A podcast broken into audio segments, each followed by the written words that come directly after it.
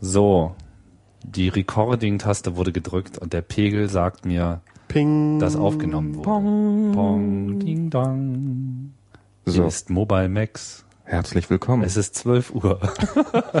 Wir sollten noch äh, unsere Namen öfter erwähnen, weil manche Leser. Ja? meinten, sie können uns dann doch so schwer unterscheiden. Also vielleicht Na, dann drehe ich mal lieber gleich das mal- Panning richtig hier. Jetzt erzähl doch noch mal, Tim. Ja, Dennis? Ja? Jetzt Was hab ich denn? vergessen, wie ich heiße. Oh, Ah, ich bin Max, glaube ich. Ach so. nee, ich das mag's. Ist, pass auf, Ich mag's. das ist, das ist ganz einfach. Du bist links im Kopf. Dennis ist links. Dennis ist Im links. Kopf. Ja, im Kopf bist du links. Ja, Ja. Und äh, Max, du bist rechts. im Kopf. Im Kopf. Im Kopf. Ja. Und das, obwohl, wir haben es gerade festgestellt, ich der einzige Aussicht am Tisch bin. Ja, kannst mal sehen. Darum habe ich auch keine Ahnung ja, von Computern. rechts ist ja auch auf der Landkarte Osten. der Osten. Ah, stimmt ja. Ja, Hm. ne? Dennis ist irgendwie, aber du bist ja auch aus Berlin eigentlich, oder? Kreuzberg.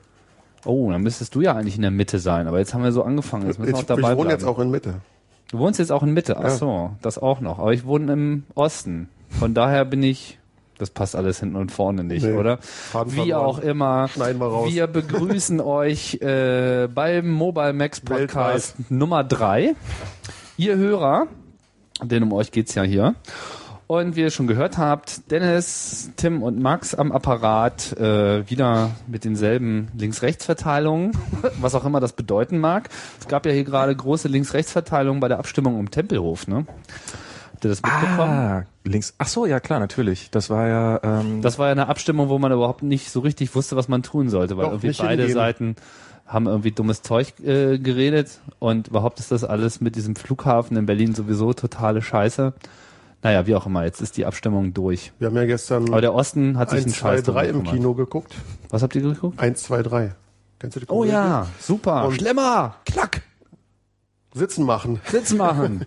Und da kam der, der Flughafen ja auch nochmal vor. Das heißt, wenn die Pro-Tempelhof-Leute diesen Film irgendwie ins Fernsehen gekriegt Ja. hätten, so einen Abend vorher, dann hätten, dann das hätten sie es war- vielleicht geschafft. 1, 2, der- 3 ist das dieser uralte. Der Kultfilm Westberlins war das. Der lief früher, so in den 80er Jahren, äh, Nochmal neu. in ganz vielen Kinos regelmäßig. Immer war das wieder. der mit dem hinten, wo, wo der in den Osten gefahren ist und dann hinten drauf den Luftballon gesteckt bekommen hat, der sich dann aufgeblasen genau. hat? Go home, Ruski. Go Home, genau. Genau.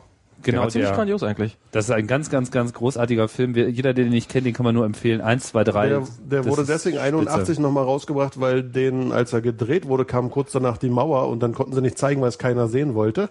Und deswegen wurde 81 nochmal neu released und da wurde der dann so ein bisschen Kult. Und der ist schon, wir haben den gestern geguckt, der ist, hat ja auch richtig ein gutes Tempo, der ist nicht lahm oder so. Ja, zack, zack, eins, zwei, Genau. drei, ein Eins, zwei, Joke nach dem anderen und Genau. so. Schlimmer, was haben Sie eigentlich während des Krieges gemacht? Äh, ich war im Untergrund. Ich war U-Bahn-Schaffner. ja, sowas. Also Da hat Tim jetzt gelacht, Mit, Lies, mit Lieselotte Pulver. Genau, die von Ganz der Sesamstraße. großartige, Horst Buchholz, großartige Besetzung. Ja. James Cagney, ganz toll. Tja, schön, dass wir so viele Macintosh-Themen heute beraten haben. Großartig. Aber man muss ja nicht immer alles so verspannt machen. Aber jetzt kann oder? man mal eine Überleitung machen. Die hatten damals ja noch keine iPhones, oder? Das war aber jetzt elegant. Max, nein, wirklich. Ich steigere mich. ich glaube auch, dass sie noch nicht die 2.0-Version Die hat noch nicht die 2.0-Version. Nee, während Dennis wiederum, Dennis, ich, ja, der links, ja, Hat die ja auch nicht. der hat das hier schon gezeigt. Zeig mal, Dennis. aber noch, noch Zeig nicht mal. die ganz neue, aber die vorletzte. Die vorletzte. Also es Und- gibt so Versionen, die geistern so herum im Internet. Die geistern rum und das ist auch ganz gut, so wie wir hier in Berlin zu sagen pflegen. Ja. Weil die Entwickler sollen ja was haben, wo sie drauf entwickeln können, können müssen. Und was lässt sich feststellen? Es gibt neue Features. Es gibt neue, gibt's neue Features? Naja. Na, du hast doch gerade also, eins gezeigt. Aber es ist nicht wirklich ein neues Feature. Also ich würde sagen, das 2.0, was Apple irgendwie jetzt so raustut, ist für die Entwickler ganz prima so, dass sie halt was zum Testen haben. Aber ich glaube nicht, dass es das ist, was auf dem zukünftigen UMTS 3G, GPS, tralala, was auch immer dieses Phone haben wird, iPhone 2.0 drauf sein wird, sondern noch was viel Neueres. Hm. Du meinst, die Software ist noch nicht fertig? Oder du meinst, Ich weiß nicht, wie die bei Apple schon fertig ist, aber ich glaube, dass das, was wir hier als 2.0 gerade vorgelegt bekommen, nicht das ist, was bald rauskommen wird, sondern das ist nur das, damit die Entwickler was haben, wo sie ihre Software drauf laufen lassen. Die API sozusagen, die ist hier drauf, aber Apples eigene Programme müssen ja noch nicht hier drauf sein, die braucht man ja zum Entwickeln nicht. Ja, aber es sind schon so ein paar Veränderungen hier und da zu sehen. Kleinigkeiten. Also das Ganze, was, was halt gezeigt haben, ist Exchange-Zeug und man kann jetzt in Safari auf ein Bild klicken und sich speichern lassen, zum Beispiel. Endlich kann man auch Bilder hochladen. Geht das mittlerweile mal? Äh, Upload-Feature? Ja. Keine Ahnung. da könnte man ja schon wieder fast wieder losrennen. Man kann ja noch nicht mal einen Kontakt mit SMS versenden. Contact kann man überhaupt nicht verschenken, oder? Auch nicht per Bluetooth. Nicht mal per Mail. Per Bluetooth nicht, per Die Mail ja nicht, per gar, gar, nicht. nichts. Die sind ja schlechter Wobei als per Mail klingt ja, Apple. das, also das sah ja hier so schon so aus, wenn man hier auf den Kalender geklickt hat, als ob man Na. Termine per Mail empfangen könnte. Das würde ja dafür sprechen, dass du da langsam. Ja, müsstest du mir mal einen schicken halt. Ich kann dir mal einen Termin. Hast du da schon Mail eingetragen? Vielleicht gleich den nächsten Äh, geht gerade nicht. Man Ich kann, dir doch kann einen- keine Mails empfangen gerade, weil, weil geht nicht. Ist nicht. Funktioniert nicht. Brauchen halt Developer nicht so. Der versucht hier zu connecten, sagt, er kann das Zertifikat nicht lesen, dann sagt man Continue und das war's dann. Wie ist das eigentlich mit, den, mal, mit den Zertifikaten auf dem iPhone? Äh, der zickt erstmal rum, dann sagt man Continue, dann sagt er, das geht nicht, dann probiert man nochmal und dann geht's. Nee, also wenn, wenn das Zertifikat, wenn wenn es ein ordnungsgemäßes Zertifikat ist, dann geht es Dann, einfach. dann geht's blind. einfach. Ja, aber wenn man so eigene hat, dann zickt halt erstmal rum, weil es ja nicht valid und so weiter. Und äh, dann kriegt anscheinend Ja, man- Timeout und dann macht man es nochmal und dann hat das Zertifikat wohl schon drin gespeichert und dann nimmt es an und dann Man muss es nur einmal absegnen. Ja. Das ist schon okay. Pro Zertifikat oder kann man auch richtige Zertifikat. CA installieren? Also mit, man kann halt kein kann ja anderes kein Zertifikat machen, Nee, wie auf dem Mac. nee. Wie viele Jahre hat das gedauert, bis das auf dem Mac endlich mal funktioniert hat? Also ich meine, jetzt bei Leopard geht's endlich. Inzwischen. Oder? Ja. Jetzt ja, geht's. Ja, jetzt geht's. Aber auch erst, erst jetzt. Achso, dass ich da früher dran gescheitert bin, das war nicht meine Doofheit, sondern das war. Nee. Nee, Ah, das deren Doofheit. Deren Doofheit. Die haben irgendwie es jedes Mal geschafft. Aber das Interessante ist, wenn wir, jetzt sind wir schon wieder mittendrin, freut mich ja. Ja. Und zwar bei der Beta von 10.3, ja, wir haben ja noch ein bisschen Access und so. Bei den Betas von 10.3, da ging's. Da dachte ich, yes, endlich, wird ja auch mal Zeit. Kam das Final raus, ging's nicht mehr. So, dann 10.4, genau das gleiche Spielchen. In Betas ging's immer eine Weile. Da dachte ich, endlich, jetzt Keychain, jetzt funktioniert's und so. Kam das Final raus, ging's nicht Wir mehr. sollten noch mal kurz erklären, wovon wir eigentlich reden. Wir reden von SSL-Zertifikaten im Web. Genau. Und wenn man jetzt auf irgendeine HTTPS-Webseite stößt und das Zertifikat ist nicht eins der im Browser, beziehungsweise in diesem Fall im Betriebssystem hinterlegten Zertifikate von diesen ganzen sogenannten renommierten Firmen wie VeriSign und so weiter, die ja, Ja, alle so gehört, ne? äh, was? VeriSign gehört Microsoft? Ja, war doch so, oder? Ich dachte, RaySign hätte Jumbo aufgekauft irgendwann mal. Ja, das auch. Was, Microsoft? Microsoft? Nein. Echt? Habe ich da was überlesen? Ja, aber jetzt sind wir aber schon wieder mittendrin. bitte nicht, jetzt, da kommen wir gleich mal drauf zu, aber also SSL-Zertifikat, la la la, also man braucht ja sozusagen für sein Zertifikat eine Signing Authority, die einem bestätigt, dass man auch derjenige ist, von dem man glaubt, von dem man behauptet, dass man es ist. Genau, So. Sicherheit funktioniert noch nicht. Das dezentral. kostet Geld. Das heißt, wenn man überhaupt verschlüsselt Webinformationen anbieten will, ist man gezwungen, auch diese Authentifizierungsgeschichte mitzumachen und muss dafür Geld bezahlen. Das ist alles andere als billig. Meine, und es ist alles andere als billig. Und das ist ja auch, das ist ein Riesenfehler meiner Meinung nach, den man im Web gemacht hat. Man hätte einfach Verschlüsselung und äh, Authentication irgendwie trennen sollen. Also bei, bei, bei, bei diesem ganzen SSL-Zeug sind meines Erachtens so unglaublich viele Fehler gemacht worden, das ist, ähm, das ist nicht mehr schön. Also was zum Beispiel, Ja, aber wir sollten noch mal kurz den Fehler, den Apple äh, die ganze Zeit gemacht Okay. hat, jetzt mal äh, richtig zusammenfassen. Also äh, wenn man jetzt ein anderes Zertifikat haben will, und beim Firefox und so weiter, bei diesen ganzen anderen Browsern gab es ja schon immer die Möglichkeit zu sagen, das akzeptiere ich jetzt mal für immer. So, und man konnte auch andere Zertifikate installieren.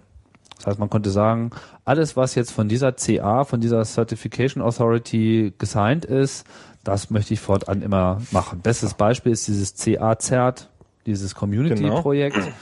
Da kann man jetzt vielleicht nicht besonders viel Vertrauen reinstecken, ja, aber man kann zumindest äh, mal sagen, okay, alles, was da jetzt zertifiziert ist, das möchte ich jetzt ab sofort mal ohne Fehlermeldung haben, damit ich auch mal Frage. HTTPS machen kann.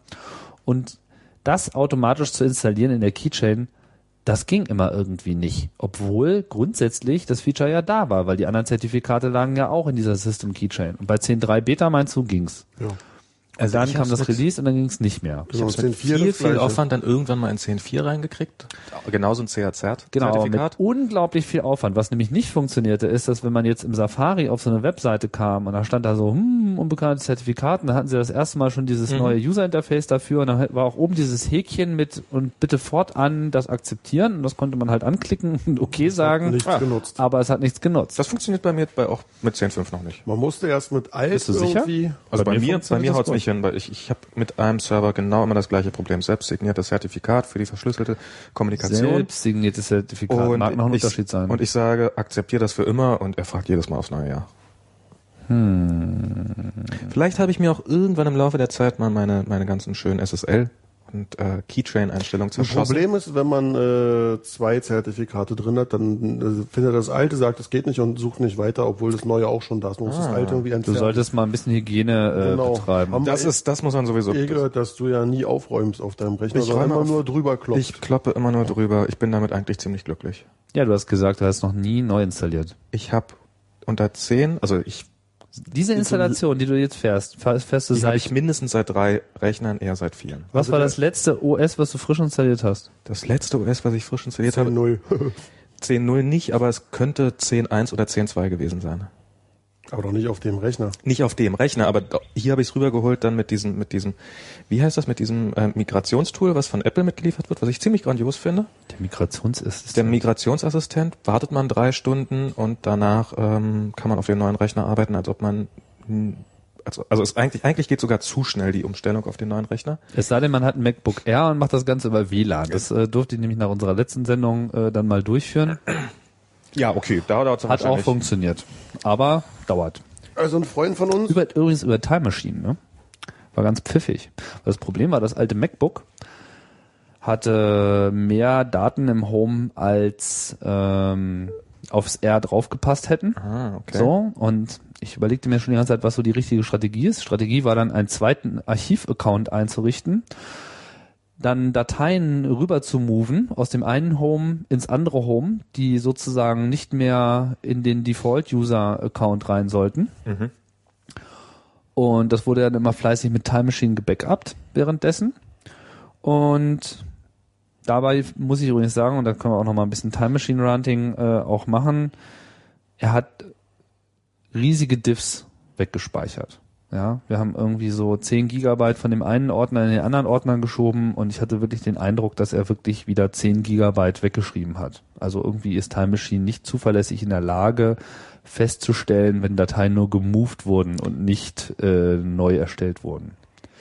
Wie auch immer, Das wird mich nicht weiter wundern, das kann dann natürlich sein. entstand ein Time Machine äh, Archiv und das neue R habe ich halt installiert mit diesem Migrationsassistenten, der am Anfang hochkommt, habe ihm gesagt, bitte von Time Machine Backup Ah, neu okay. äh, migrieren und habe dann sozusagen the latest Time Machine Backup genommen von der AirPod Extreme, wo die USB-Platten dranhängen und dann hat er das rübergeholt und das ging sogar. Hm, das klingt doch gar nicht verkehrt. Das klingt gar nicht so verkehrt. Was allerdings sehr verkehrt ist, sind meine Erfahrungen mit der AirPod Extreme. Die stürzt mir nämlich jetzt alle zwei Tage auf obskurste Arten und Weisen ab.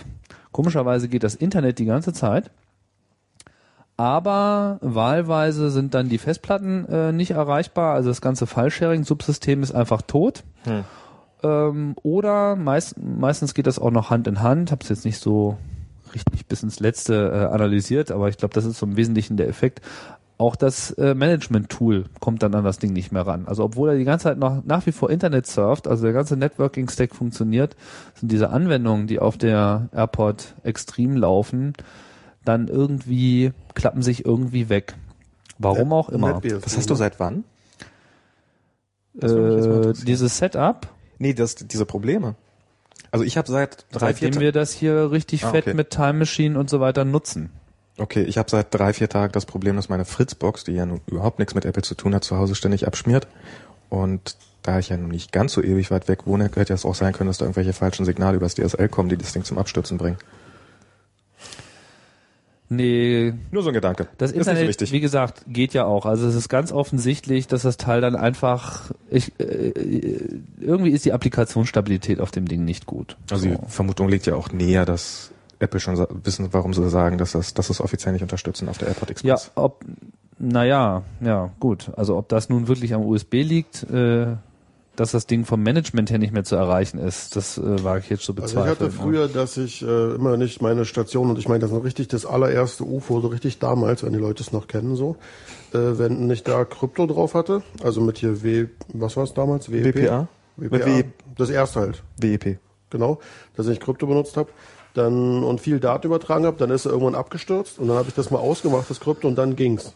Das heißt, viel Daten und Krypto, dann stürzen sie ab und zu mal ab. Aber es war halt eine Station damals, ich weiß nicht, ob es heute Ja, und die AirPod ist. Express, die ist auch mit Überlast nicht so richtig äh, geeignet. Also Überlast ist einfach nichts für diese AirPod-Dinger, habe ich so Hm. den Eindruck. Wenn die viel zu tun haben, die Stabilität lässt zu wünschen übrig.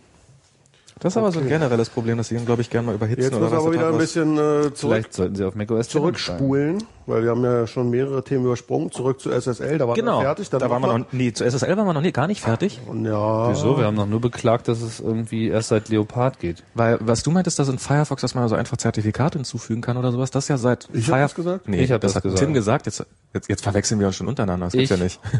Der in der Mitte. ja, und ich bin Dennis. Und ich Okay. bin Max. Und ich bin Tim. Ja, jetzt Jetzt haben wir es nochmal gesagt. Firefox. Ähm, Firefox 3 ist ja wirklich sehr, sehr kleinlich, was so SSL-Zertifikate angeht und sowas. Also wenn da, ähm, wo ja vorher, wenn irgendwas nicht stimmte, wurde im höchsten Fall eine Warnung angezeigt, geschweige denn, ähm, dass wenn einige Dateien auf der Seite nicht SSL verschlüsselt waren, dass dann so dieses kleine Icon eben oben durchgebrochen war oder sowas. Es ist jetzt mittlerweile so, dass sich Firefox erstmal einfach weigert, die Seite zu öffnen. Und sagt, äh, diese Seite ist prinzipiell erstmal nicht vertrauenswürdig, Wo und- speichert denn Firefox die Zertifikate? Auch in der Keychain oder selber? Ähm, das Nee. weiß ich ehrlich gesagt nicht, aber ich glaube, noch nicht die Keychain. Ja, dann will doch das eh keiner haben. Doch, manche Leute benutzen ja trotzdem Firefox, aber für mich ist das tatsächlich einer der Hauptgründe, warum ich äh, man Firefox ja alles- eigentlich gar nicht erwäge. Alles doppelt im System ist doch blöd. Ja, vor allem ich weiß nicht wo. Also Firefox und, und Camino speichert Camino benutzt die Keychain. Und das neueste Camino, was gerade rausgekommen ist, die 1.6 Version habe ich gehört, ne? 1.6, genau, die hat ein neues Feature und zwar ist das der erste Browser, der so bei Design mehrere Passwörter, also mehrere Logins pro Webseite unterscheiden kann. Habe ich noch nicht getestet, weil ich gerade One-Password teste und genau aus diesem Grund. bist du mit OnePassword glücklich? Es tut Hast du etwa den Mac Heist Deal gekauft? Nee, ich habe es noch nicht gekauft. Ich benutze es noch im Trial-Modus. Es nervt mich jetzt auch, dass es die Tage dann mal austimen will. Ähm, Also ich habe ist damals in der Tat ganz praktisch. Hängt immer ein bisschen davon ab, wie viele Webseiten man benutzt, wo man wirklich mehrere Accounts hat. Aber wenn man so mehrere Google-Accounts unterscheiden möchte oder so mehrere Logins bei Feedburner oder so, ja, wo man für einen Privatbedarf und für irgendeinen Businessbedarf verschiedene Logins hat, da ist das schon ganz gut.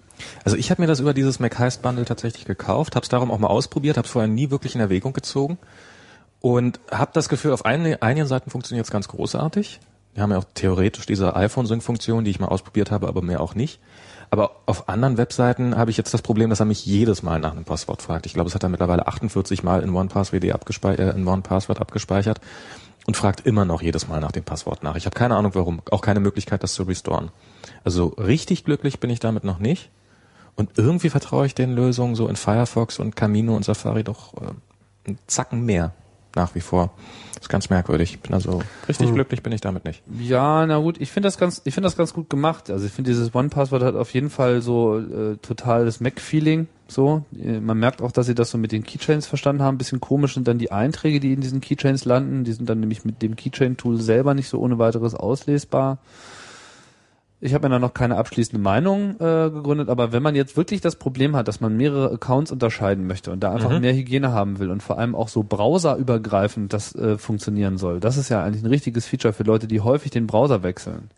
Weil wenn ich mit Camino ein Passwort für eine Webseite äh, ablege, dann landet es zwar auch in der Keychain, aber es landet ein anderer Eintrag da als mit Safari und die benutzen halt nicht denselben Eintrag dafür. Das heißt, muss man auch wieder beide einzeln. holen. Ja, und die haben dann sind auch anders typisiert. Bei dem einen heißt es dann Application Passwort, bei dem anderen heißt es irgendwie Webpage Passwort und ich verstehe irgendwie nicht so richtig, warum die Browserhersteller da nicht in der Lage sind, da halbwegs einheitlich an die Sache ranzugehen. Ich bin ja immer ein bisschen genervt, wenn sie das tun, weil ich habe mir, ich habe aus der Not ein bisschen eine Tugend gemacht. Ich nehme unterschiedliche, also für für Webentwicklung nutze ich Camino, für normales Surfen nehme ich Firefox, für Debugging nehme ich Safari und sowas und dadurch äh, habe ich für alles so meine eigene kleine Welt, äh, wo ich unterschiedliche Passwörter habe und ähm, Ja Das gut, aber äh, am Ende des Tages äh, hast du dann vielleicht wirklich mal das Problem, dass eben mit Browser XY irgendwas nicht geht und du dann einen Browser wechselst, aber dann den nicht benutzen kannst, weil du irgendwie deine ganzen Passwörter nicht so ohne weiteres rauskriegst. Wer hat schon Das die stimmt. Gabe, immer dann an der richtigen Stelle nachzugucken und so weiter? Ja, und ja. dafür ist die Keychain ja eigentlich da. Ich finde, sie sollten das mal in Safari einbauen, Multiple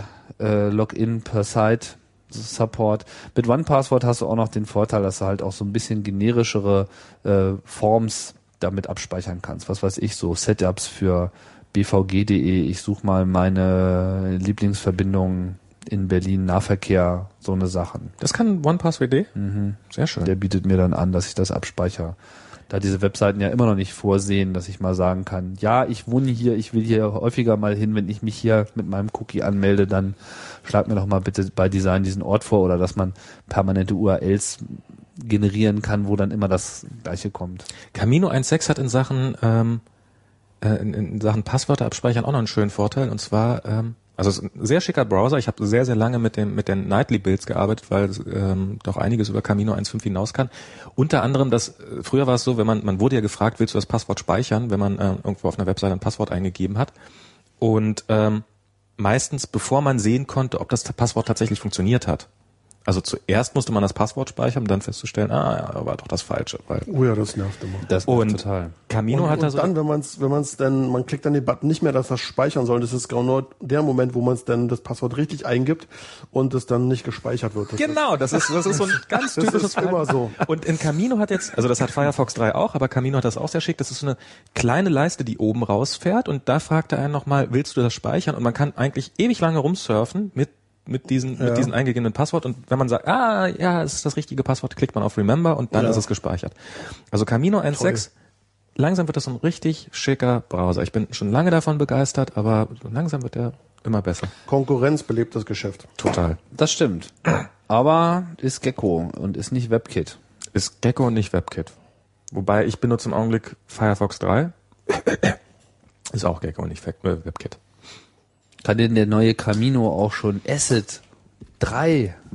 Kann man ja bei der Asset 3 List nachgucken. Da sieht man ja alle, wie, SR3 kann er mit ziemlicher wie Sicherheit weit die nicht. sind. Und ähm, gucken wir mal. Asset 3 ist der So, dritte große fertig, sogenannte Asset-Test. Fertig. Als nächster kommt Camino mit 71 Prozent. Nein, Moment mal, aber das ist hier 2.0A1 Ja, ja, von den Betas.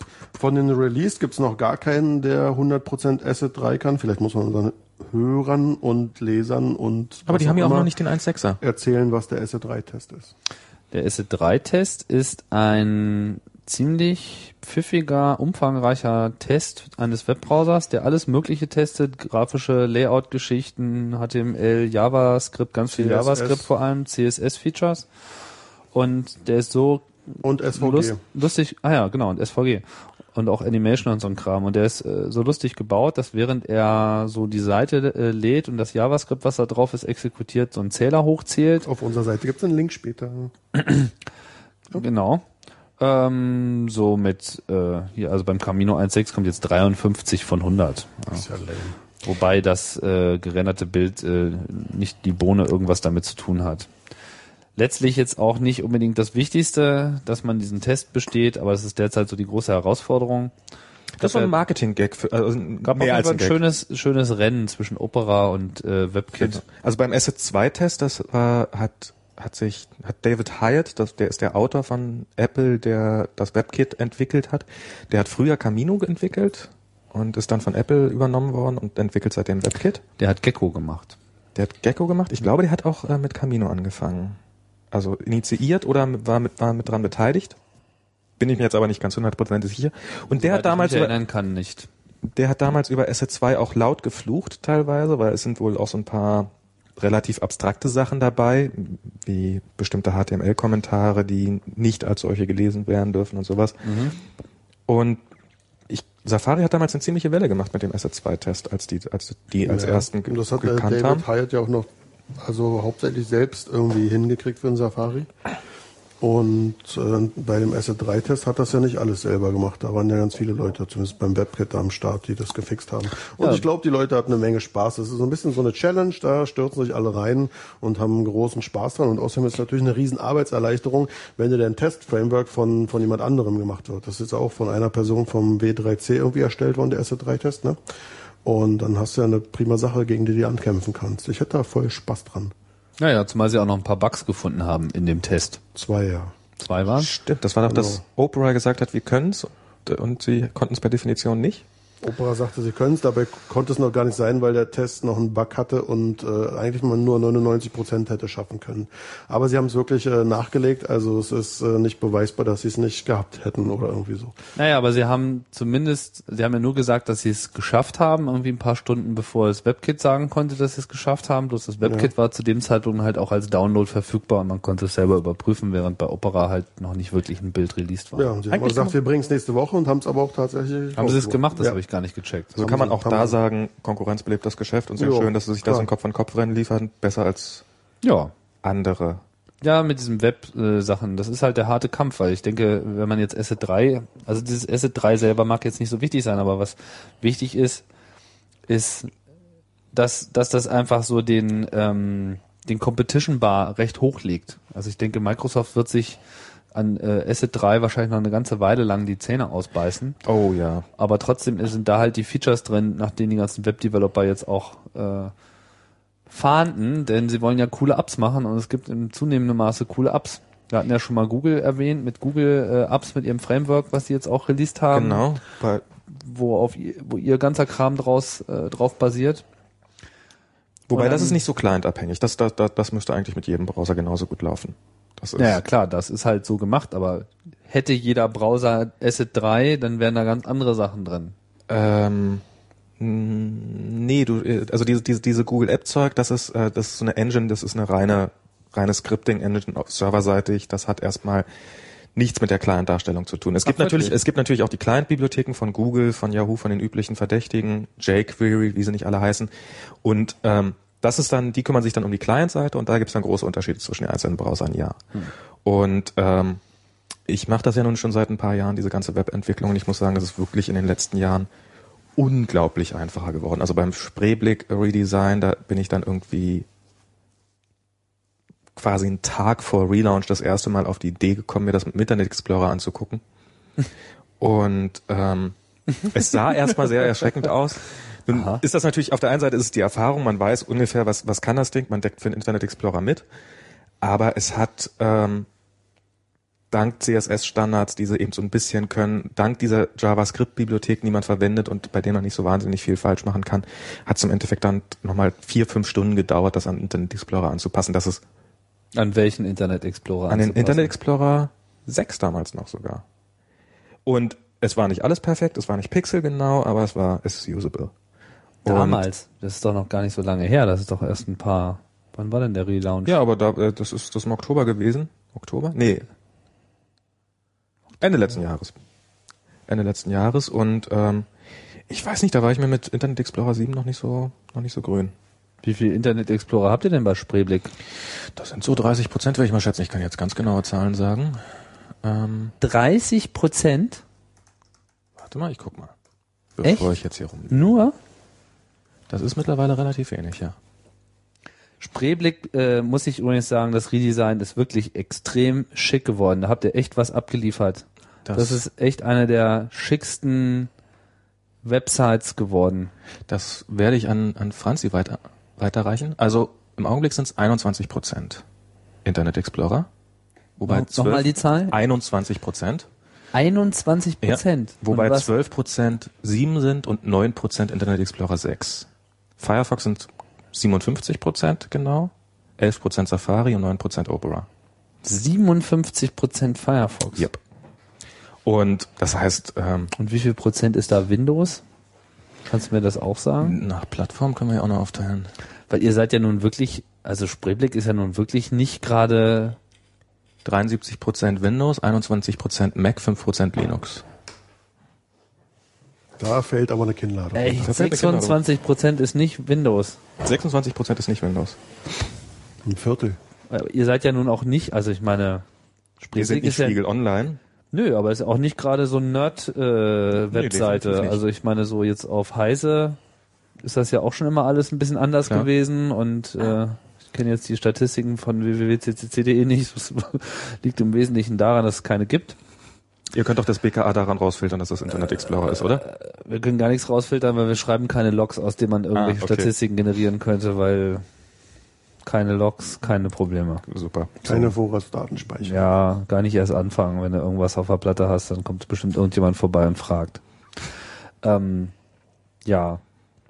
Ja, mit anderen Worten, Firefox hat eine große Verbreitung, zumindest unter Spreebildlesern. Firefox hat eine relativ hohe Verbreitung oder eine sehr hohe Verbreitung. Ähm, bei Bloglesern generell würde ich sagen. Also bei allen Leuten, die ein bisschen webaffiner sind, sind, sind die, sind, dürfte der sehr beliebt sein. Und ähm, ja, darum ist, geht, geht der Internet Explorer sowieso in den Hintergrund und, ähm, und dann eben, wie gesagt, die Kompatibilität, Kompatibilität ist doch gefühlt gewachsen im Laufe der letzten Jahre, Mhm. obwohl sich beim Internet Explorer wirklich gar nichts bewegt hat. Das liegt aber auch wirklich an diesen ganzen JavaScript-Klimmzügen. Genau. Da gab's ja schon dieses IE7, Skript, diese Skriptsammlung, diese großartige, bevor es den Internet Explorer 7 gab, gab's ja etwas, was IE7 hieß und das war eine, eine Sammlung von JavaScript ähm, Includes, die man so in seine Webseite einbauen konnte. Und diese JavaScript Skripte, die aktiv werden, wenn man sozusagen einen Internet Explorer äh, die Seite lädt, der hat dann dem alle möglichen Sachen beigebracht. Das ist bis hin zu transparenten PNGs und sowas. Das, das, das finde ich sagenhaft insofern. Ich finde es sagenhaft, dass, dass, dass Microsoft sich darauf konzentriert hat, einen Browser zu schreiben, der so weit scriptable ist, dass man PNGs nachher nachladen kann, anstatt das Feature einfach nativ zu, nativ zu ja, implementieren. vor allem Features einzubauen, die ihnen selbst es nicht gelingt, mit nativem Code einzubauen. Ja, das ist unglaublich. Microsoft ist wirklich unglaublich. Aber über einen Internet Explorer könnte ich sowieso so lange Geschichten erzählen. Das also das ist ähm, Ja, aber das ist vielleicht jetzt gar nicht so unser Genau. Thema. Aber was mich mal interessieren würde, du hast dich doch auch mit diesem Adobe R äh, ein bisschen beschäftigt. ich habe mich mit Adobe R Kannst du uns beschäftigt. vielleicht mal erklären, was das ist? Sobald ich gehustet habe, kann ich das tun, genau. Mhm.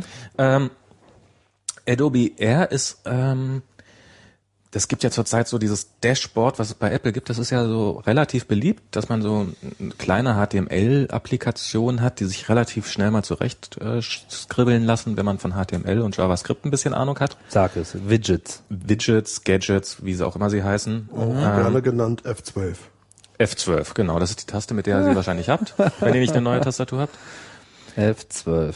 Und Okay. die sind ja eigentlich ganz super, außer dass sie nicht plattformunabhängig sind. Und das heißt, die laufen auf dem Mac-Klasse und es gibt eine Lösung für Windows Vista. Und ähm, das Einzige, was so ein bisschen plattformunabhängig war, war immer die Yahoo Widget Engine. Warte mal, was heißt, sie sind nicht äh, plattformunabhängig? Das hängt davon ab, wie du sie, welche Features du nutzt. Du kannst ja ganz einfach normal HTML und Naja, aber wenn man so ein bisschen was darüber hinaus, also wenn man Einstellungen abspeichern will, zum Beispiel, was, was ja teilweise notwendig ist, ähm, oder ähnliches, dann ist man definitiv, also schon allein das Containerformat ist bei, ähm, bei Dashboard-Widgets anders, als- also das Dateiformat quasi, wie sie abgespeichert werden, ist bei Dashboard-Widgets anders als bei äh, Windows Vista Gadgets heißen sie da, glaube ich. Und dann ist es ja auch unter Windows an einer anderen Position und sowas, da ist ja in der Seitenleiste eingebaut. Also man, Gut, also sie sind nicht jetzt so binär kompatibel, aber wenn man auf HTML und JavaScript und CSS im Wesentlichen sein Widget basiert, dann ist es auch für andere Umgebungen anpassbar. Es ist natürlich anpassbar, aber es ist es ist keine es ist äh, kein nicht wie man es sonst bei Web-Applikationen gewohnt ist, dass man sagt, okay, ich habe hier einen Firefox und ich habe da einen Firefox und mir doch wurscht, welche Plattform ich da habe. Und ähm, da gab es wie gesagt gab's äh, diese Yahoo Widget Engine, die irgendwann mal auf dem Mac Confabulator, ich weiß nicht, wie es wirklich ausgesprochen ist, hieß, wo die damals auch ganz böse geschimpft haben, als Apple diese Dashboard Widgets eingeführt hat, dass die ja das alles nur geklaut hätten. Ja, zu Unrecht. Und zu Unrecht, ja, Ja, das war ja was ganz anderes. Das war schon was anderes. Es war eine ähnliche Idee. Es war eine ähnliche hatte da Idee. sein eigenes JavaScript. Und die sind äh, dann Zeug. von, von Yahoo übernommen worden und seitdem gab's das Ganze kostenlos. Ähm, das war aber nicht halb so komfortabel zu entwickeln. Man konnte nicht mit HTML entwickeln, man musste da einen speziellen XML-Dialekt lernen und das packte sich alles ganz furchtbar kompliziert ein und es konnte kein richtiges JavaScript und es war langsam und es war furchtbar. Und jetzt hat sich Adobe nochmal dieses Problems angenommen und hat, die haben ja Macromedia aufgekauft, also die haben ja Flash und Flex und wie es nicht alles heißt. Und dann haben sie noch ein bisschen WebKit, mit wir wieder beim Thema wären ja quasi, reingeschmissen, also dieses, ähm, was auch Safari betreibt. Und das ist so eine kleine Runtime, die installiert man sich einmal und dann kann man so ähm, Web-Applikationen nachladen, die dafür angepasst sind. Und die Hast du laufen gerade WebKit gesagt? WebKit, habe ich gesagt, genau. R, Er verwendet WebKit. okay. Also ähm, Aber nicht nur. WebKit und Flash. Das ist es. Genau. Und Flash. Genau, man kann Flash ab, also man kann Applikationen dafür entwickeln in Flash und in HTML und ähm, hat sogar ein bisschen Zugriff auf betriebssystemeigene Funktionen. Und das Ganze läuft dann auf dem Mac und unter Windows und äh, sie sind gerade an der Linux-Version dran. Das heißt, damit hat man erstmal alle Desktop-Plattformen weitgehend erschlagen. Aber das heißt, es läuft auf dem Mac. Das heißt, man braucht dieses komische, diesen Adobe Media Player, den Sie jetzt gerade vorgestellt haben. Nee, der Adobe Media Player ist quasi nur eine Killer-Applikation oder eine Beispiel-Applikation dafür. Man braucht diese Adobe R Runtime, die und das ist, das haben sie wirklich schick gemacht. Das ist, also das ist, äh, man kann so ein kleines Flash-Filmchen auf der Seite installieren. Ähm, Auf welcher Seite? also wenn, wenn ich jetzt so eine R-Applikation entwickle und ähm, meine Oma kommt an und hat noch nie was von R gehört und möchte natürlich davon auch gar nichts hören, dann ähm, kann ich auf meiner Seite, wo ich das zur Installation anbiete, dieses Programm so einen kleinen Flashfilm installieren und ähm, der installiert mir bei Bedarf R, Wo? wenn, wenn ich es noch nicht installiert habe, auf meinem Mac oder auf meinem Windows-PC oder auf meinem Linux-Rechner. Durch Flash hindurch. durch Flash das hindurch. heißt, das Flash-Plugin installiert dann lokal auf dem Rechner Software. Genau. Na super. Was blinkt denn da eigentlich die ganze Zeit so? Das ist Twitterific. Das ist. Ah, Ich du twitterst heimlich. Ich twittere nicht, ich krieg äh, Twitter-Nachrichten die ganze Du Zeit twitterst unheimlich. über. Ich twittere unheimlich. ja, sonst hättest du es nicht mitbekommen, wenn So, es so, heimlich gewesen wäre. unheimliche Soll ich Twitter. jetzt auch twittern oder was? Nein, ich twitter, ich, ich habe die Hände weit von der Tastatur Ja, entfernt. ja. Das sagen sie alle. My fingers are off the keyboard. Ähm, Deine Posting-Frequenz auf Twitter übersteigt meine mindestens um den Faktor 10. ja, aber nicht gerade jetzt. Ja, weiß der Geier, was passiert, wenn ich jetzt hier mein Twitter einschalte? Ich muss ja einmal die Stunde die Zeit twittern. Und ähm, jetzt hast du mich gerade super aus dem Konzept Entschuldigung, gebracht. das R installiert sich über das Genau, Flash und das das ist- Flash schreibt Dateien auf deinen Computer. Das Flash schreibt Dateien auf meinen Die Computer. Runtime. Die Runtime. Und diese Runtime fragt dann freundlichst nach, ob sie dann diese Applikation installieren darf und welche Rechte die hat. Und ähm, Weißt du, wohin sie da irgendwas installiert auf dem Mac? in den Application Ordner. Also das, das, das die, also die Runtime installiert sich. Das heißt, ich lade über eine Webseite, sage, bitte installier mal und das Flash-Plugin schreibt dann in meinen Applications-Ordner rein? Das Flash Plugin, na, das Flash Plugin installiert dann er, genau, und das installiert dann dir eine Applikation in deinen Applications Ordner. Spooky. Spooky. Finde ich ja schon beeindruckend, dass, dass äh, die Plugins das heutzutage überhaupt noch dürfen. Also ich finde, Der Flash. Ja und? das Was, ist, was hat Flash mit meinem Applikationsordner zu tun? Also ich glaube, die neuen Flash-Versionen holen sich einfach die Rechte dafür. Also man braucht eine, eine relativ neue Flash-Version, damit das Ganze funktioniert. Das haben sie aber schon vor einer Weile angefangen. auszu- Aber dann hat, hat nicht der neue Safari auch so eine Sandbox-Funktion unter, unter Leopard? Ich, nicht, dass ich wüsste. Weiß ich jetzt auch nicht, aber da war mal was. Weil es gibt ja nun mit Leopard gibt's ja das neue Mandatory Access Control Framework im Betriebssystem und das ermöglicht eben, dass bestimmte Teile eines Prozesses oder ein ganzer Prozess eben bestimmte Dinge dann auch verboten bekommt, wie zum Beispiel du darfst nicht auf, die, auf das Dateisystem schreiben. Und ich weiß jetzt aber nicht ganz genau, wie das gelöst ist.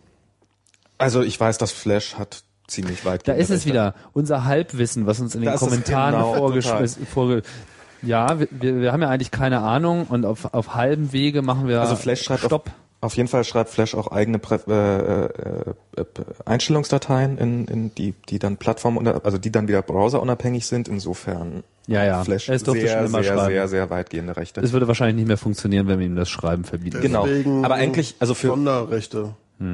also f- Ja, bleib mal beim R. Genau, also das ist was was was sehr hübsch daran ist, ist äh, jetzt jeder, der an Security denkt, kriegt wahrscheinlich erstmal den, den, das große Alarm, wobei das sieht mir ehrlich gesagt nicht so unsicher aus. Es fragt ungefähr 3000 Mal nach, bevor es sich installiert. Ah, so wie Vista. Ähm, und es sieht auch so ein bisschen Vista-mäßig aus, wobei wenn die Leute es kennen, dann kennen sie es wenigstens.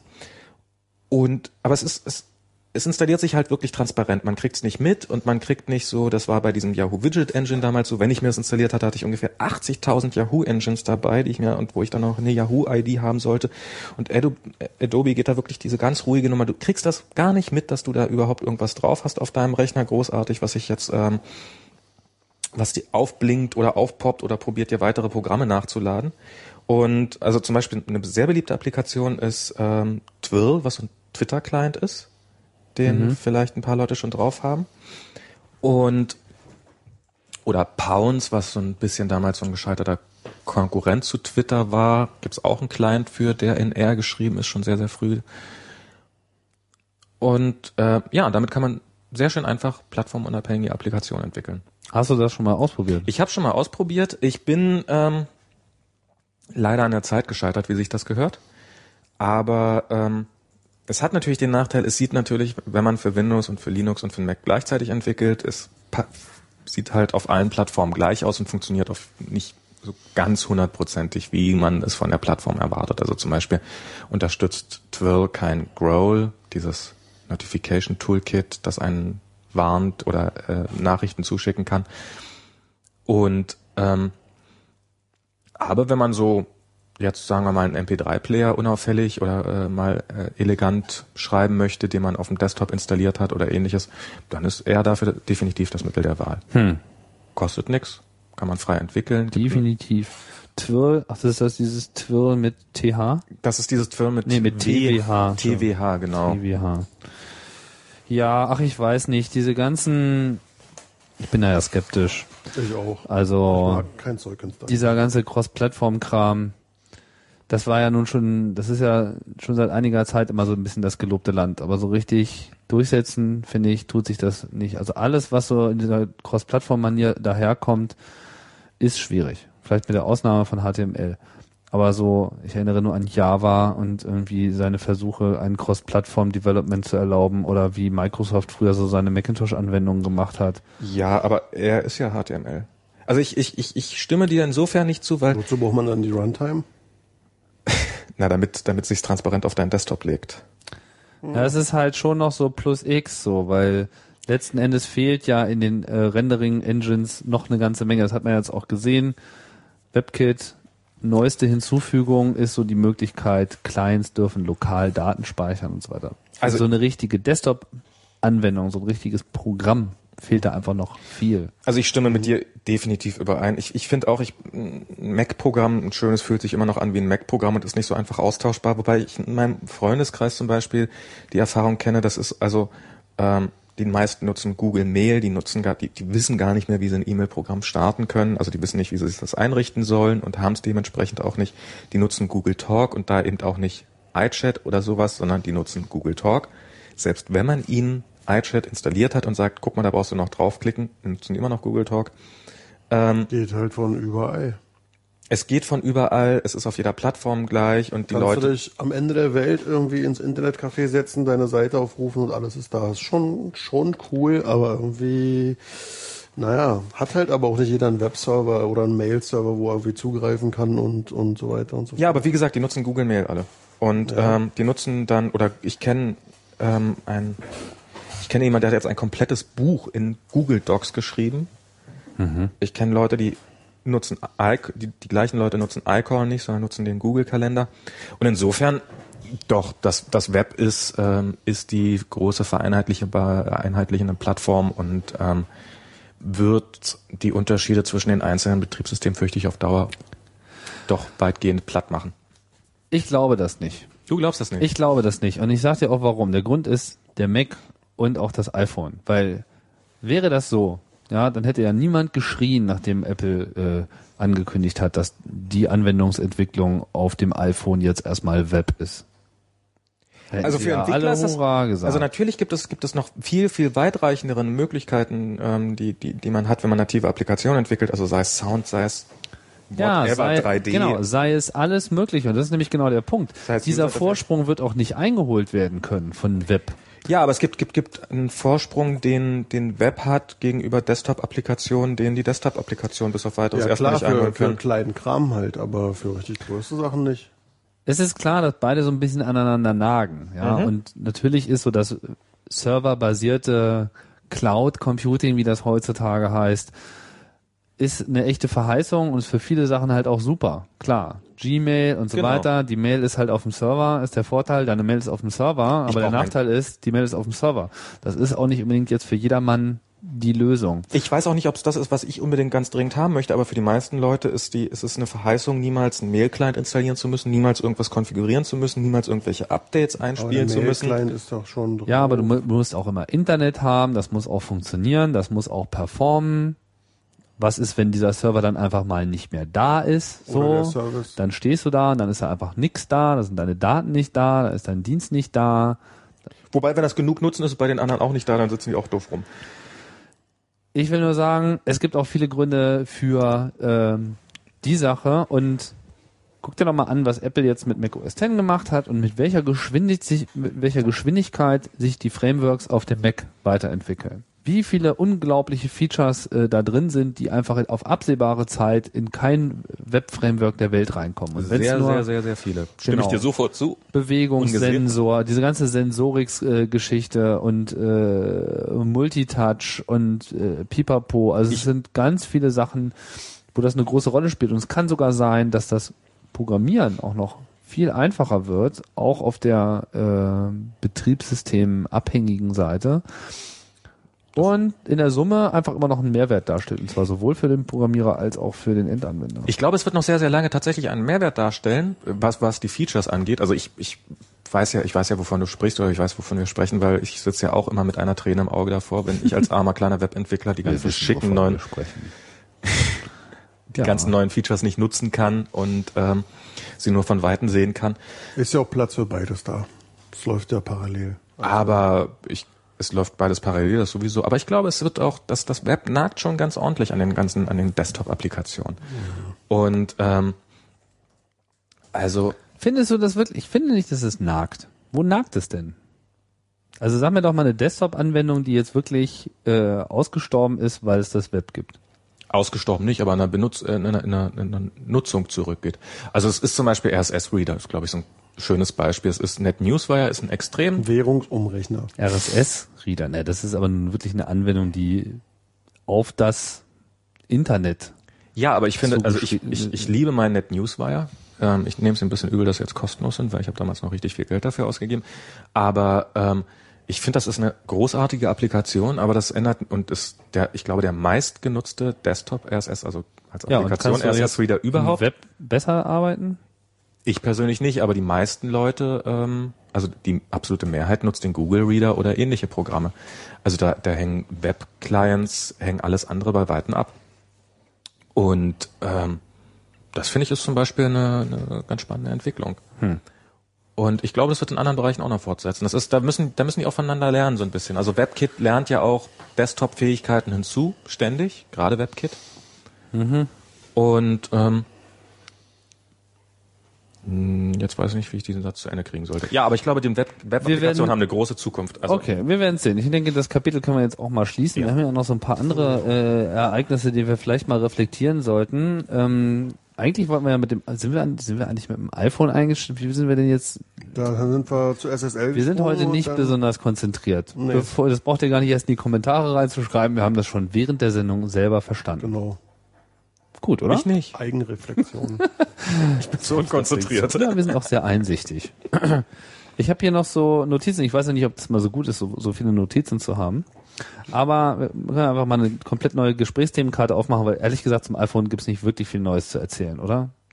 Das ist alles so. Es wird kommen, das Neue, so zack. Das wird irgendwann wird es kommen und ob es nun im Juni ist und so weiter. Wir wollen ja hier nicht die, die Gerüchte nochmal äh, komplett durchmassieren. Das macht das Netz eigentlich schon genug. Wenn es mal wirklich was Sinnvolles gibt, dann kann man da auch drüber reden. Aber was ja ganz handfest auf dem Tisch liegt, sind Apples Quartalszahlen. Die fand ich ja äußerst bemerkenswert. Du hast schon gesagt, Max. Dass mich Quartalzahlen nicht die Bohne interessieren. Aha. Und du, Dennis, hast Ich es auch einfach als ignoriert. Ich, mich interessiert es aus anderen finanziellen Gründen. Und dann ist es natürlich immer toll, wenn da. Bist du was Aktien, Anteilseigner. Nee, so würde ich es jetzt nicht nennen. Quatsch. sondern? Ach, na schon. Es ist einfach so. Du nennst es zwar nicht so, aber es ist so. Ja, Apple-Aktien, es gibt schlechtere Anlage. Äh, Es kommt drauf an, wann man sie gekauft Form. hat. Kenne Leute, die kurz vor Das Weihnachten ist halt eine zugeschlagen haben, die Achterbahn. sehr am Jammern sind. Es Ja, ist ja. halt eine Achterbahnfahrt. Also ich So ist das nun meine, mal auf dem Markt. und mal fährt der Wagen runter und mal fährt der Wagen hoch. Und wenn ich Quartalszahl sehe, so wie letzten ist der Wagen gerade hochgefahren.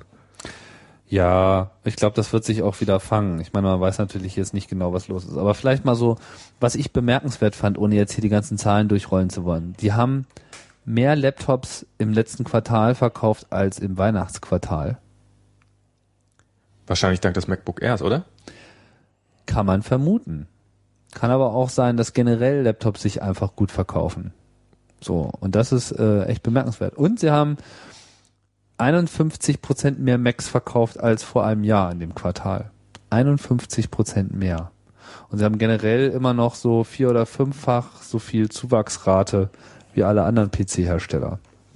Das sind schon Das sind echt super harte Zahlen und Apple meinte auch, wo du das R gerade ansprichst, sie meinten ja auch, dass äh, das R ihre anderen Laptop-Modelle nicht kannibalisiert hätte.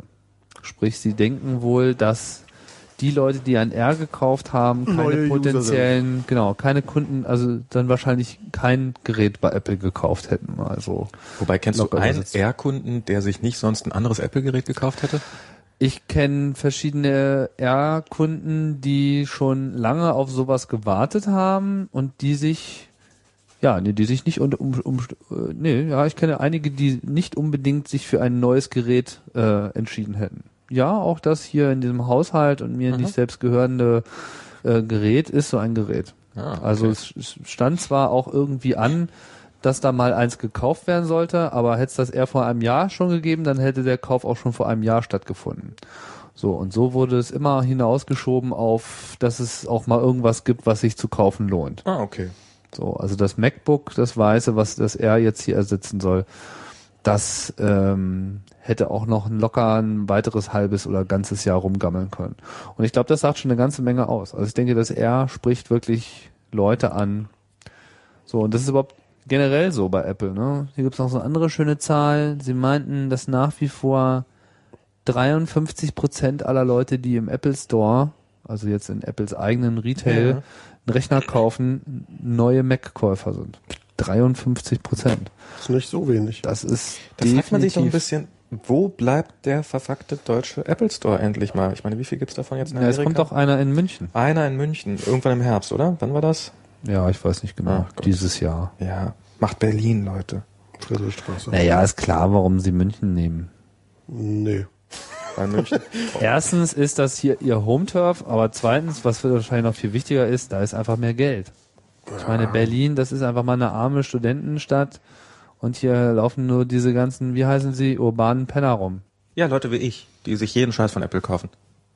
Und danach ein bisschen drüber jammern. Ja, nee, ach, ach komm, so Leute wie du gibt's gibt's überall. Dafür lohnt sich aber kein Apple Store. Ich meine, 53 Prozent sind neu äh, are new to the Mac, habe ich doch gerade gesagt. Apple Store ist für Leute, die einfach nur Geld loswerden wollen. Aber verstehst du, die nicht unbedingt jetzt das kaufen, weil es Apple ist, Vielleicht gibt's, sie vielleicht gibt's in Berlin einfach schon jetzt so viele Mac-User, dass sich hier gar nicht lohnen würde. Ich habe keinen Zweifel, dass es hier einen Store irgendwann auch mal geben wird. Eines fernen Tages. Wahrscheinlich nach dem iPhone. Zum Beispiel, kein Apple-Händler darf an den Kudamm ziehen und da aufmachen. Wieso? Jetzt kommt erstmal eine Story, pass mal auf. weil Apple das nicht erlaubt. Gravis darf nicht bitte am nicht an den Kudamm Kudamm. aufmachen. Wieso? Natürlich am Kudamm. Wieso erlauben die das nicht? Wenn Apple nach Berlin geht, gehen sie am Kudamm. Nee. Wieso das nicht erlauben? Na, weil sie es nicht erlauben. Das steht da drin. Ihr dürft keinen Laden im Kudamm aufmachen. Friedrichstraße kommt der. Friedrichstraße. Klar. Bitte dich. Klar. Bist du da mal hoch und runter gelaufen? Ja, Das ist doch Tourismus-Trash. Geld wird umgesetzt auf dem Kudamm. Ich meine, Geld wird umgesetzt auf dem Kudamm? Ja, äh, wir wollen doch hier keinen Berlin-Podcast machen, aber das ist nun mal so. Geh doch da mal ist hin, da doch, sind ist doch. doch Ich runter. auf dem Kudamm. Den- Nee, so runter ist der gar nicht. Da gibt's immer Der noch. ist mittlerweile nicht mehr ganz so runter. Hier gibt's Echt, hat sich langsam unter den gefangen, Linden, ja. da hast du so ein paar Autohändler und alle machen so ein bisschen Show auf und haben große Schaufenster. Ja. Aber dass da wirklich richtig viel Geld gelassen wird, das siehst du nicht. Da, Bei den Ferrari-Händlern. ich meine, geh mal, geh mal, geh mal in die Friedrichstraße, in die, in die, äh, das hätte ich schon was Supermärkte gesagt, aber in diese komischen, wie heißt das da? In diese Lafayette oder? Lafayette. Lafayette und überhaupt in diese ganzen Mini-Zentren, das hat auch so einen Namen, Passage, keine Ahnung. Ich glaube, wir- Quartiere, Quartiere, Ich das glaube, wir sind gerade dabei, uns vom gefährlichen Halbwissen auf das Viertelwissen runterzuarbeiten, oder? In dem Bereich. Gucke mal, am Kudamm, da, da gibt's, also Tauentzienstraße, Kudamm, da gibt's das KDW. Wenn du ins KDW reingehst, ja, da kriegst du Produkte und zwar von unten bis oben einfach mal pro Quality. Vom Essen, alles ist einfach mal Deluxe. Und das ist so der Apple Store Way. Nicht du- würden wir nicht wundern, wenn die Deswegen darf niemand äh, einen Apple-Laden am Kudamm aufmachen, weil Apfel am Alex, will. Aber am Alex? Mediamarkt, Bist du Saturn. kein Berliner? Doch, doch. Galeria Kaufhof. Lass uns dieses Berlin-Thema, das bringt alles nichts. Wie Aber auch immer. gibt- äh, Apple Stores verkaufen viele Macs und sie verkaufen sie an neue Aber Leute. Moment mal, Moment mal, Moment mal. Am Alex kommt kein Apple-Laden. Never Saturn? In Saturn, in Saturn, ich bin neulich Das vorbeigefahren. zählt nicht. Gegenüber vom KDW ist ein großer, fetter Apple Store drinne. Ja, im Saturn. Das ist so Der auf Store der Straße, ich bin vorbeigefahren und es war, Apple Store, ich bitte dich. Hast, bist da mal drin gewesen? Da steht ein Tisch. Da steht ein Tisch und da ist jedes Produkt von nicht. Apple mit einem Gerät vertreten. Ich, ich war nicht sie- drin, ich habe nur vielleicht draußen haben sie die, zwei verschiedene iPods, aber das war's dann auch schon. Ich war drin. Das also ist, dann muss das die Werbung größer sein als die Apple-Ecke, weil es war, es war nicht zu übersehen. Das ist auch beim Mediamarkt nicht anders. Beim Mediamarkt, das ist, och, das ist schon relativ. Hier sind okay. zwei Tische. Wir gleiten ab. Wir gleiten total ab. Aber das, das Zurück- ist so. Store in the Store ist was So, anderes als, als so ein großer Laden. Ich meine, guck dir diesen großen Grabesladen an. Jetzt haben wir das Thema. Ja, die machen voll auf Apple Store. Der ist übrigens am Ernst-Reuter-Platz für die ganzen Nicht-Berliner. Ja, am Ernstgott. Der ist auch irgendwie ganz okay. Ich mag den Laden so. Immerhin haben sie so das Minimum drin. Warum man sich für seinen Internetzugang da irgendwie noch ein Brötchen kaufen muss. Und dann keine Mails verschicken kann. Nein, sie haben Ports gesperrt. Ich glaube, sie haben, ich bilde mir ein, dass sie damals, dass ich keine Mails verschicken Das ist so eine konnte. deutsche Krankheit. Aber ich glaube, der deutsche Apple ist Store wird so damit auch aufräumen. Sobald man, also es ist die Krankheit, sobald man für seinen Internetzugang bezahlen muss, hat man im Allgemeinen keine Mail mehr. Das ist mir so aufgefallen. Ja, ist geil. Ne? Umso mehr man dafür bezahlt, umso weniger kriegt man Genau, auch dafür. ich ne? kenne in Friedrichshain, ich weiß nicht, vier, fünf Cafés, wo ich kostenlos surfen kann, wo ich alles machen kann, wo ich Mails verschicken kann, wie selbstverständlich. Dann ist eins, ein Café nebenan, zwei Euro pro Stunde, zack, kann ich keine Mails mehr verschicken. Ich habe mir übrigens überlegt, jetzt von, wenn wir sowieso von, von, von jedem Thema abkommen, dann mache ich gleich weiter. Aber ich frage mich immer, wie nennen wir unsere Sendung? Die hier? Ihr, Ja, die letzte, die erste Sendung habe ich Pilot genannt. Die zweite habe ich so genannt, wie die Themen waren im Wesentlichen. Wenn ich mir jetzt unsere Themenlandschaft hier anschaue, komme ich schon voll ins Grübeln, was ich da machen soll. Oder Für. wir machen das dann doch so, Ich würde sagen, der gut gelaunte Frühlingspodcast. Wir, genau, das ist halt die Überlegung. Oder wir nehmen halt irgendeinen so einen wirren Titel. Ist jetzt schon fast so ein bisschen wie beim Küchenradio hier, so wir machen so interne Besprechungen jetzt auch äh, live. Uhu. Das ist aber so der, der Leo Laporte Standard. Der was Standard? Leo Laporte. Man merkt echt, du bist kein Podcast-Hörer, Ja. du auch nicht, ne? Nee, wer? Also, Leo Laporte sagt euch gar nichts. Leo Laporte ist so ein bisschen so der Tech-Podcaster eigentlich überhaupt so. Mhm. Der macht dieses äh, Twit seit langer Zeit, This Week in Tech. Das ist so jede Woche einmal eine Stunde durch die News durchpflügen. Hat immer so ein etwas zweifelhaftes Line-up von so komischen Tech-Journalisten, vor allem diesen unsäglichen Oberpenner Dvorak, der eigentlich noch nie äh, irgendetwas richtig vorhergesagt hat. Das ist eigentlich auch zu nichts wirklich einen klugen Kommentar hat. Wie auch immer, die Sendung ist sehr unterhaltsam und jede kriegt dann So ein immer so bisschen der ein. amerikanische Frank, Frank Patalon, ne? Der Dvorak. Ich weiß nicht, ich kann mich zu Patalon nicht so äußern. Ich glaube, dass ich ich habe da ein neutrales Verhältnis. Na gut, Der ist nicht okay. wirklich schlecht, oder? Oh, mittler, nee, er macht, egal, ist nicht so Wie auch wichtig. immer. Er Jetzt macht- lass uns nicht auch noch von dem ja, Thema, ja, ja. Wo, was, wo wir schon Von von abgekommen Thema. sind. Wie auch Du hast immer. aber abgefahren, damit anzukommen. Ja, mein Gott. Doch, ich, ich, ich werde mir die Kommentare zu diesem Podcast nicht durchlesen. Wie auch immer. Auf jeden Fall wählt er immer so ein Thema. Bits und so macht das auch getrunken. so. Bits und so macht das auch so. Das heißt, es gibt dann immer so ein schönes Wort und das greift man so aus dem Kontext der Sendung heraus und das ist dann der Titel. Das können wir auch machen. Der Titel wäre Off-Topic. Off-Topic. Das- Total. Ich habe das Gefühl, das könnte durchaus öfters mal werden. Wir können einfach diese Sendung Off-Topic nennen Mhm. und dann haben wir schon ein bisschen zumindest den Witz auf unserer Seite. Auch wenn wir dann dem, dem Leo Laportschen Goldstandard folgen und unkreativ sind. Also ich behaupte mal, dass in den Kommentaren kommt, oh, ihr seid ja gar nicht komplett off-topic. Aber inkompetent. Aber inkompetent, ja, das sowieso. Proud to be inkompetent. Wir lassen das hier mit den Quartalzahlen. Ihr findet das überhaupt nicht interessant. ich- aber eine andere Sache. Eine Genau. Sache war doch noch bei Genau. den Quartalzahlen. Dass nur ein Prozent mehr iPods verkauft wurden. Also das iPod geht jetzt langsam so ein bisschen den Bach runter. Wieso? Wieso? Es stabilisiert sich. Stabilisieren? Na, was sollen Sie denn bitte, äh, was sollen Sie, wo sollen Sie denn da noch zulegen? Naja, aber das heißt, es ist langsam vorbei. Das ist aber auch nicht schlimm, weil die Käufer wechseln natürlich jetzt zum iPod, äh, zum iPod Ja, aber da ist das iPhone zum nicht, iPhone. Ja, das ist das iPhone nicht drin in den Zahlen und 1,7 Millionen iPhones haben sie verkauft und da jedes iPhone auch ein Wie iPod viel? Ah, ist. diesem Quartal, okay. Ja, Ja. 1,7 Millionen. Ja. So und das kommt dann schon noch auf die 10 Millionen iPods oben mit drauf. Wie viele davon eigentlich nach Deutschland? Das lassen wir Das sagen sie nicht. Das sagen sie nicht. Okay, jetzt kannst du zum nächsten Thema. Ja, aber das, das war ja schon bei den letzten Quartalzahlen so, dass sie sagen, oh, die iPods wachsen nicht mehr. So, großes Problem. Stimmt aber nicht, weil ein iPhone ist auch ein iPod und äh, Leute kaufen sich halt, wenn sie noch Telefon im iPod drin haben möchten, kaufen sie sich halt den iPod. Bloß der heißt halt nicht iPod und Apple macht in den Quartalzahlen auch einen starken Unterschied, weil ein iPod halt auch anders abgerechnet wird fiskalisch. Das iPhone ist ja über die Zeit, deswegen können sie da auch diese Software-Updates liefern, ohne dafür Geld nehmen zu müssen. Und wenn halt so ein Software-Update kommt wie beim iPod Touch, wo du, dann musst du halt nochmal 20 Dollar zahlen, damit du eben auch noch die neuen Features kriegst. Was sie jetzt ja wieder machen müssen mit der 2.0. Ist äh, sehr wahrscheinlich, dass man beim iPod gesagt. Touch wieder mal 10 Dollar hat abdrücken schon. muss oder so. Hat er schon gesagt. Hat er schon gesagt? LCD. So wird es sein. So. Und nur Apple TV und das iPhone werden halt ähm, über einen längeren Zeitraum abgerechnet und dürfen dann über diesen Zeitraum halt auch neue Features bekommen. Und alles, was sofort in die Verstehe. Buchung mit reinschlägt, ähm, das Dürfen sie nicht muss mehr halt, nachliefern. genau, das ist einfach so amerikanisches Aktien-Company-Gesetz, das Okay, das keiner so ist richtig Grund, Wobei das auch so ein bisschen obskur Das ist auch der war. Grund, warum diese WLAN äh, Zwei dieses Euro gekostet N-Update hat? 2 Euro gekostet hat. Genau. Ja, ja. Weil das halt sozusagen für ein Produkt war, was sie voll in ein Quartal einfließen lassen.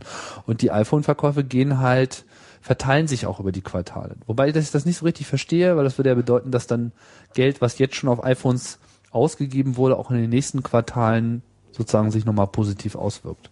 Als Vom Gewinn ja, weil ja, es ja. so verteilt. Ja. Und dass sie sozusagen auch schon ohne das jetzt eine Menge mehr Geld machen. Also es sieht ziemlich golden aus. Aber ist interessant, wollte ich schon mal wissen, woran es liegt. Und, und verdientes Geld, um jetzt. Ich, ich probiere es nochmal mit der Überleitung. Das hat vorhin schon so Aber wir hatten grandios doch schon das nächste Thema. Hatten wir schon das nächste hatte Thema? schon was anderes. Ich habe schon im Mund gehabt, das Thema, aber ich glaube es nicht ausgespuckt. Schluck's runter. So, was hast du? Soll ich?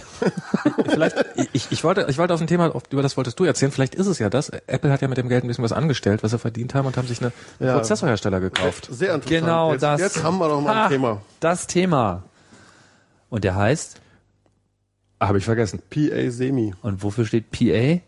Äh, Palo Alto. ja, Ganz einfach. ist ja um die Ecke. Das ist eine echt interessante Nachricht und da habe ich mir, da hat es mir gleich ein bisschen in der Nase gekräuselt, als ich das gelesen habe.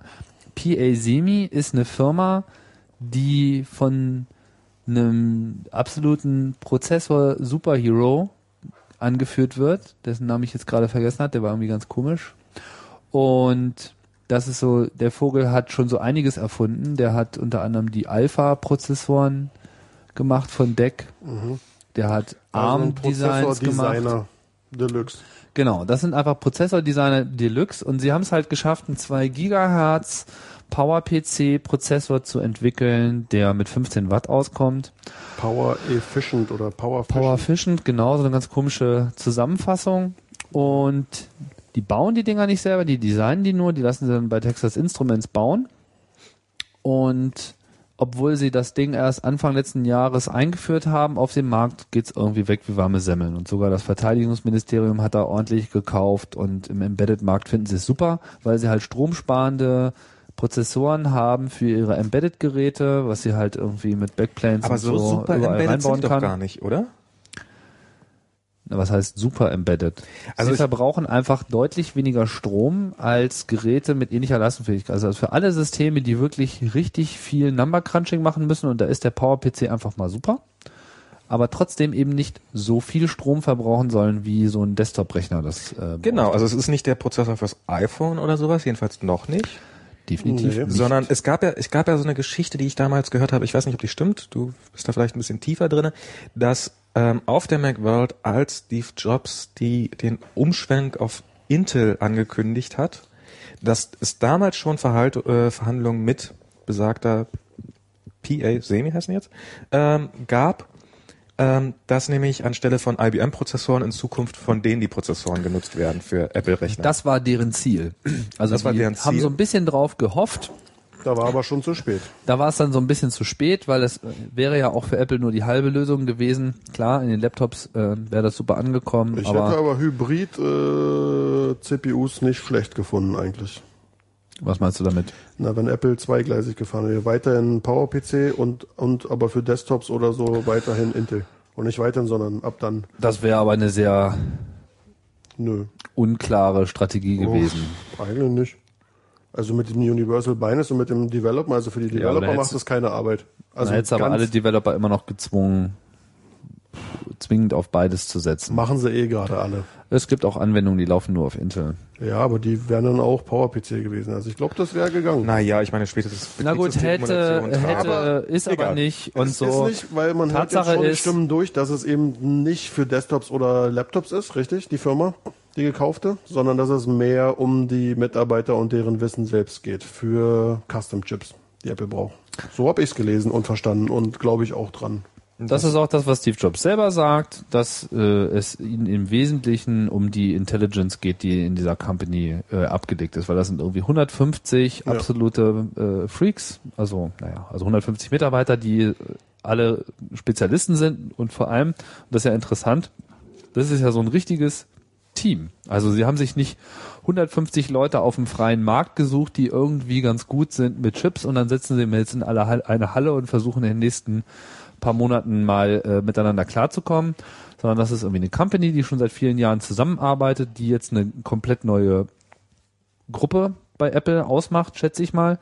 Denn, auch das habe ich gelesen, Apple hat bei der Umstellung auf Intel im Prinzip ihre alte Gruppe, die VLSI gemacht hat, also die Custom Chips gemacht hat, weggeschmissen. Weil alles das, was sie vorher als Custom Chips hatten, und sie hatten ja Sound und irgendwie ihre SCSI Chips, und die so Firewire. Central heißt oder Heathrow Genau, oder diese ganzen integrierten Chips, wo ein großer Teil der äh, Logik, die eben nicht Prozessor ist, äh, die zum Rechner gehörten, das hat ja Apple über die Jahre immer wieder gemacht. Fast jeder Mac, jeder Power Mac, jedes Powerbook hatte irgend so einen Custom Chip drin. Und das ist mittlerweile komplett Intel. Und da haben sie jetzt bei den, also heute sind halt, äh, soweit ich das weiß, nur Intel-Chipsets drin.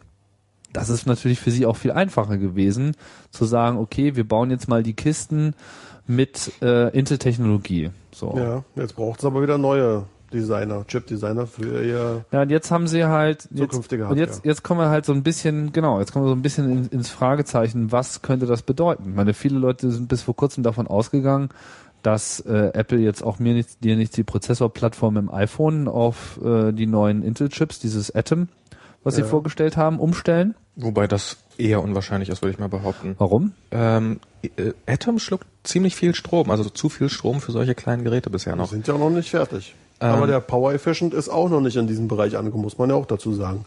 Also von dieser PA-Semi-Firma, Genau, die Chips sind auch noch nicht iPhone-tauglich, noch lange nicht. Ja, aber es ist ja auch ein ganz anderer Stein, der ist für eine ganz andere Anwendung gemacht. Aber Ja. dieser, Aber auch dieser- Typ äh, von PA Semi, wie heißt der denn jetzt nochmal gleich, ich muss gleich nochmal nachschlagen, der Denn Hat einerseits- Doberpool vielleicht? Habe ich hier gerade offen? Ja, genau. Der hat äh, einerseits hat er ähm, diesen Alpha, Dan Dobberpool, genau, diesen Alpha gemacht, aber der hat halt auch den Strong Arm entwickelt. Also die zweite Generation der ARM-Prozessoren. Ist Ja. im, im iPhone steckt doch auch ein ARM-Prozessor, oder? Ja. Und du weißt auch, wer den ARM-Prozessor mal überhaupt ins Leben gerufen hat? Ah, wie hießen die? Das war, war das war irgendeine. Er weiß es nicht. Er weiß es nicht. Ich kenne die Geschichte.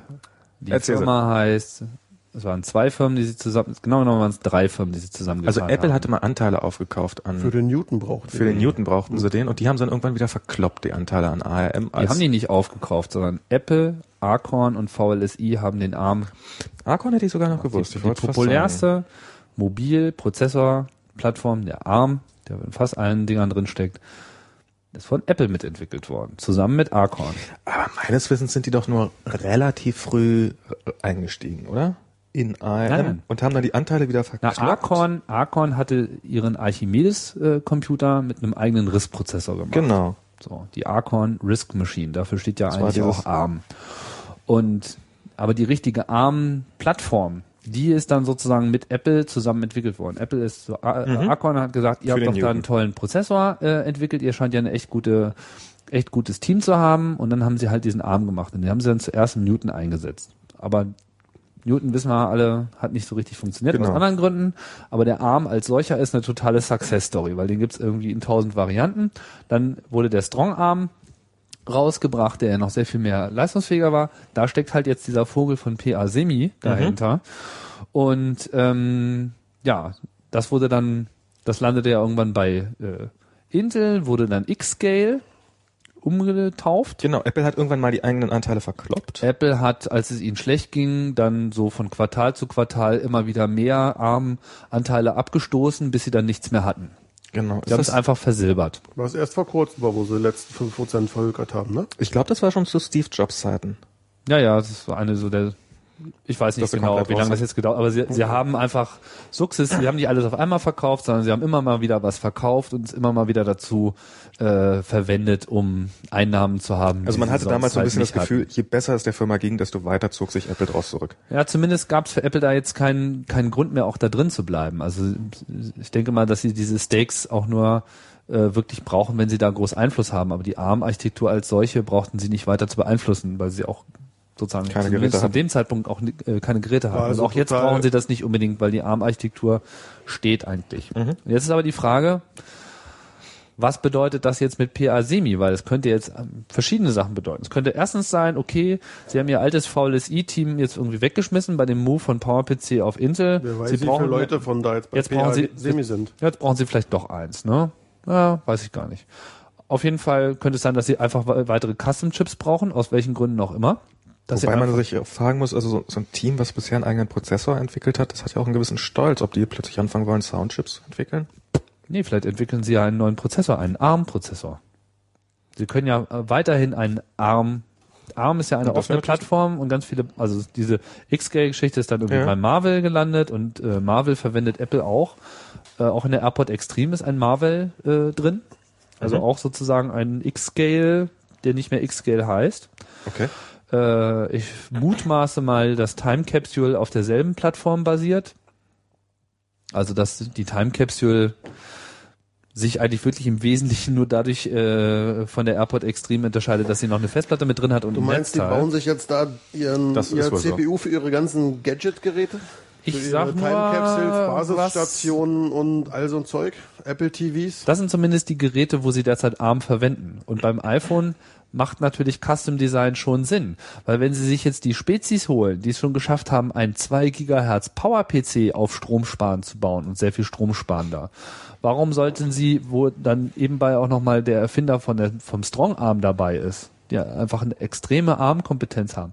Warum sollten sie nicht auch in der Lage sein, ihren eigenen Custom ARM-Prozessor zu bauen, der mal so ganz nebenbei auch noch tausend andere Sachen, die sie brauchen, Multitouch-Controller, Schnickschnack und was ihnen alles noch einfällt, was sie in ihrem GPS und so Ja. weiter, ja. Äh, alles, was sie in ihrem iPhone brauchen, um cool zu sein und billiger und besser zu bauen als die anderen, die eben sich auf dem freien Markt mit Komponenten bedienen müssen. Das wäre äh, meiner Meinung nach eine der Gründe, warum sie sich so eine fette Company kaufen. Und sogar noch riskieren, sich da mit ihren äh, aktuellen äh, Customern irgendwie anzulegen, weil sie ja gesagt haben, oh ja, wir werden jetzt aufgekauft und es könnte sein, dass äh, die Chips, die, auf die ja schon immer von uns gewartet Ist das denn da mittlerweile durch? Aber Supplier-Contracts auf zehn Jahre, die kann man ja auch nicht so einfach kündigen. Wobei Steve Jobs hat schon ganz andere Sachen Ja gekündigt. gut, aber sie müssen dann nur das liefern. Ja, ist die Frage, was in diesen Contracts drinsteht, ob da wirklich Neuentwicklung mit drinsteht. Es kann da auch einfach halt nur sein. Vertragsstrafe, aber was hat Steve Jobs schon mal gemacht? Ich glaube aber, Aber- nicht, dass da was anderes drinsteht als nur die Prozessoren, die es derzeit gibt und dass die dann auf zehn Klar. Jahre geliefert werden. Aber Ja, die werden ja sowieso ja bei, die werden sowieso bei TI gebaut. Die bauen die ja nicht selber. Die aber, aber, ja aber, nur. nach dem, was ich gehört habe, ähm, hat sich da schon jemand eingemischt, mit dem sich auch Steve Jobs nicht anlegen würde, und zwar das amerikanische Verteidigungsministerium, weil die ja auf die Chips angewiesen sind. Und ich glaube, die sind gar nicht so glücklich darüber, dass die jetzt von Apple aufgekauft wurden, nach allem, was ich gehört habe. Naja, ich meine, wenn sie ihre Chips für zehn Jahre kriegen, dann sind sie glücklich. Sie kriegen bloß keine, Vielleicht. sie kriegen bloß keine neuen Chips. Aber ich glaube auch nicht, dass das für die jetzt so die große Rolle spielt. Andererseits denke ich mal, werden die da schon irgendeine Antwort finden. Ähm, es war nicht so hundertprozentig klar, ob's, ob's, ob, ob, da, ob die damit glücklich sind oder nicht. Ich glaube, das war einfach nur so Gepupe. Ich glaube, die, die Journalisten haben einfach rausgekriegt, ah, das DOD ist äh, drin, dann haben sie dem Erstbesten da ein Mikrofon ins Gesicht gehalten und der hat gesagt, das kann ja gar nicht sein, das durchaus fucking. Verteidigungs, nobody fucks with the fucking Verteidigungsminister und äh, schon gar nicht Steve Jobs. Aber am Ende wird er sie einfach bequatschen. Und am Ende kaufen sie wahrscheinlich alle iPhones. Ich habe noch ein 20-Sekunden-Thema. Wow. Sind Oder? wir denn durch mit PA Semi? Haben wir genug Ja, gemutmaßt und rumgerüchtet? War ja nicht so uninteressant jetzt der Teil, oder? Wird noch spannend, das ist ja noch offen. Ja. Das ist jetzt die Einleitung. Gut. Kommt noch was. Dauert aber vielleicht ein bisschen. Chip entwickeln dauert ein bisschen. Okay, dann äh, wollen wir noch einen kurzen Jingle singen Na, für deinen gibt's 20 noch, Sekunden. ich gerade auf Heise, Apple hat irgendwie die iMacs irgendwie verbilligt und zwar gar nicht so wenig. Es sind neue rausgekommen, gerade Ja, kurz vorher. eine Stunde bevor wir hier angefangen haben zu recorden. Na, das war schon ein bisschen länger vorher, oder? Das- Die sind Ich weiß aber nicht, wie viel billiger sie geworden Schon sind. letztens kam eine Stunde nach unserer Sendung kam die neuen ZFS-Plugins. Oh, ho, ho, ho, ho. Das, genauso das liegt daran, dass ich unseren Podcast-Termin nach hinten verschoben habe. Ja. Sonst wären wir jetzt gar nicht dran am Newsflow. Ich glaube, also hätten wir den Jedenfalls- gestern gemacht, dann hätte Apple gestern neue Rechner vorgestellt. Entschuldigung mal bitte. Jedenfalls sind die iMacs billiger geworden mit neueren Prozessoren und ich sehe hier unten ein Update, Mac Mini ist auch billiger geworden. Ach, seit Ja. wann bringen die überhaupt Neuigkeiten am Montag? Ja, weil morgen vielleicht das neue iPhone. Nee. Wie Mac Minis sind billiger geworden? Ja, von 600 Euro auf 508 Euro. Aber das ist doch Ach, ein um 100 wesentlichen... Euro sind die billiger Der geworden? kleine. Ah, nur der kleine? Der große von 779 auf 708. Ach. Wow. Hm, muss mir das ja glatt nochmal überlegen. Weil da haben ja viele auch gemutmaßt, äh, dass der Mac Mini so ein bisschen, hm, passiert nichts. Also gibt es auch keine technischen Neuerungen, aber dass der eingestellt oder so. Aber Er wird jetzt erstmal auch, billiger. könnte auch ein Abverkauf sein, wer weiß. Das aber es könnte auch Zeichen für einen Nachfolger sein. Aber ist das nicht eine reine Europreisanfassung, was ich vorhin... Ich, das Es könnte auch sein mit dem Dollarkurs. Ja, man hat ja immer die alten Preise nicht so im Kopf. Ja. Din, din, din, din, din, din. So, Stunde 15 Minuten. Apropos kaufen. Ähm, Apropos. kauft Microsoft jetzt eigentlich Yahoo? Naja, erstmal nicht. Ich weiß ja wollen nicht, was ich mir mehr wünschen soll. Sie behaupten, dass Sie es wollen würden. Sie behaupten, dass sie einfach bereit sind, beliebig scheiße zu sein. Microsoft. Ja, so nach dem Motto, haben wir haben euch bewiesen, total haben. lieb, aber wenn ihr uns nicht lieb habt, dann haben wir euch nicht lieb. Genau. Wiss, wiss, wissen unsere Hörer, was Yahoo und Microsoft, also was die gerade Ja, so treiben für lustige Spielchen? 100 Pro, aber wir können gerne nochmal das Management Summary machen. Microsoft hat, ist auf die dumme Idee gekommen, Yahoo zu kaufen und haben ihnen ein Angebot gemacht, was irgendwie über, vier, über 40 Milliarden Dollar liegt, was so viel Kohle ist, dass Microsoft, wusstet ihr, dass Microsoft das Geld nicht hat, um Yahoo zu kaufen? Sondern, woher wollen Sie das nehmen? Naja, die nehmen dann halt so Kredite auf, Wow. wie man das halt so macht. Okay. Ich meine, Microsoft gilt als kreditwürdig. bis Sie, Yahoo, bis Sie gedroht haben, Yahoo aufzukaufen? Nee, also ich meine, ich habe keinen Zweifel, da- da- dass sie, dass Sie sie werden das Geld bekommen. auftreiben, Aber natürlich. sie haben keine Barreserven. Das ist Im Gar Gegensatz keine? Keine. nennenswerten auf jeden Fall. Auf jeden Fall nicht so hohe wie Apple. Also Apple hat definitiv mehr Kohle auf der Bank als Microsoft. 18 Milliarden. Und weißt du warum? Weil Microsoft nämlich alles für Aktiendividenden rausschmeißt. Ja. Und das macht Apple ja nicht. Die geben ja keine Dividenden, wie du Wobei vielleicht schon gemerkt Microsoft, hast. wie, Ja, habe ich. als, Microsoft hat damit doch auch erst vor wenigen Jahren angefangen, als, ähm, als, als die Aktionäre darauf bestanden haben plötzlich.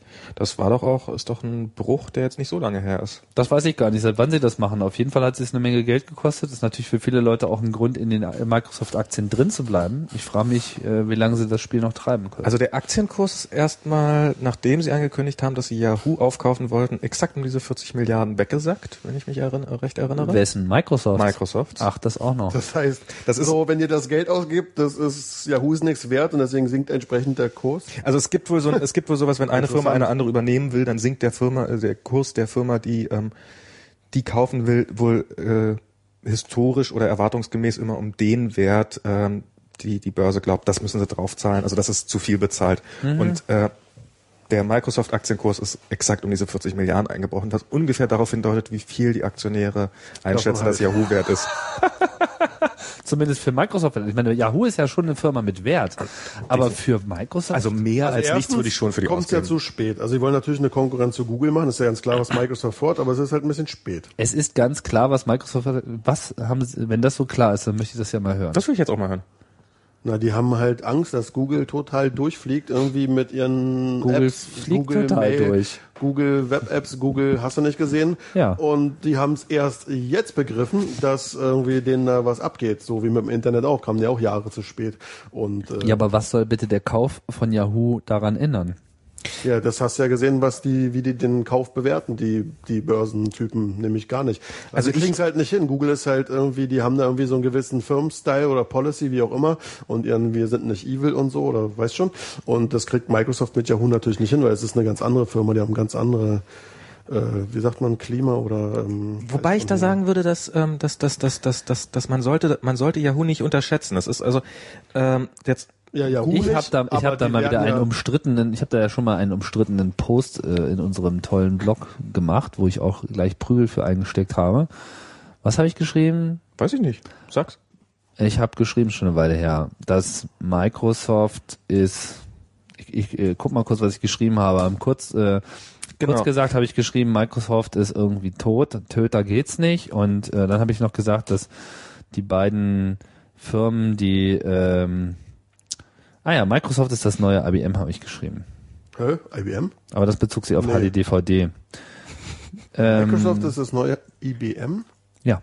Aber IBM als, als zu ihren schlechtesten Microsoft, Zeiten das vermutlich kann ich auch gleich nochmal erklären, aber jetzt nochmal kurz äh, Microsoft und Yahoo und Google und Apple. Ich würde, ich würde geschrieben. erstmal ganz kurz So, und, ah, beide Loser. Ich habe sie beide Loser genannt. Ich habe Yahoo und Microsoft Loser genannt. Das ist Dann das, meinte irgendjemand, hast du so noch alle Yahoo als Loser zu bezeichnen? also es mag in der öffentlichen Wahrnehmung, mag es im Augenblick so wirken, habe ich so ein bisschen das Gefühl. Aber zum Beispiel ist das, dass ähm, das Yahoo Mail wird von unglaublich viel mehr Leuten genutzt als Google Mail zum Beispiel. Und ähm, das über die Gesamt, ah, jetzt, jetzt, jetzt, das hätte man schön vorher mal nachlesen sollen.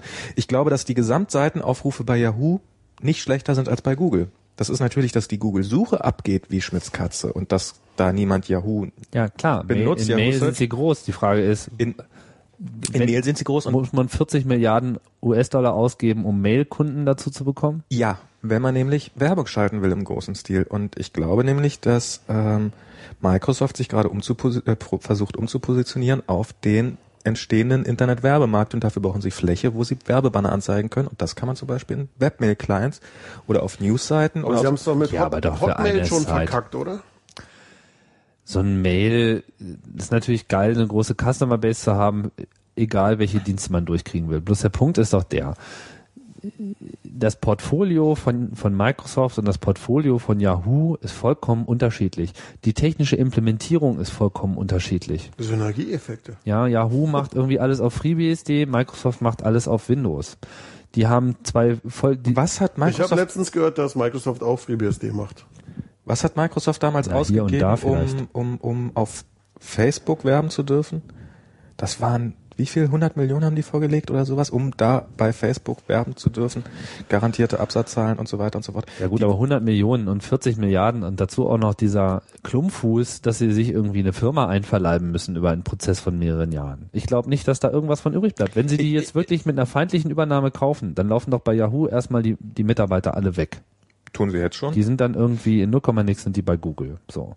Und Yahoo ist sowieso eine Firma, die in sich schon recht bunt ist. Ich meine, was haben die sich für einen für einen Sandkasten da zusammengekauft mit Flickr und mit Delicious und so weiter? Das passt doch Und ich- alles nicht zusammen. Es hält ja auch überhaupt nicht zusammen. Also die Flickr-User rebellieren ja bei jeder Kleinigkeit und ähm, das ist ja irgendwie kriegen sie ja dieses Google, dieses tolle Google ist super Gefühl, was ja nun auch nicht der Wahrheit entspricht, kriegen sie irgendwie nicht hin, ähm, für Yahoo zu übertragen.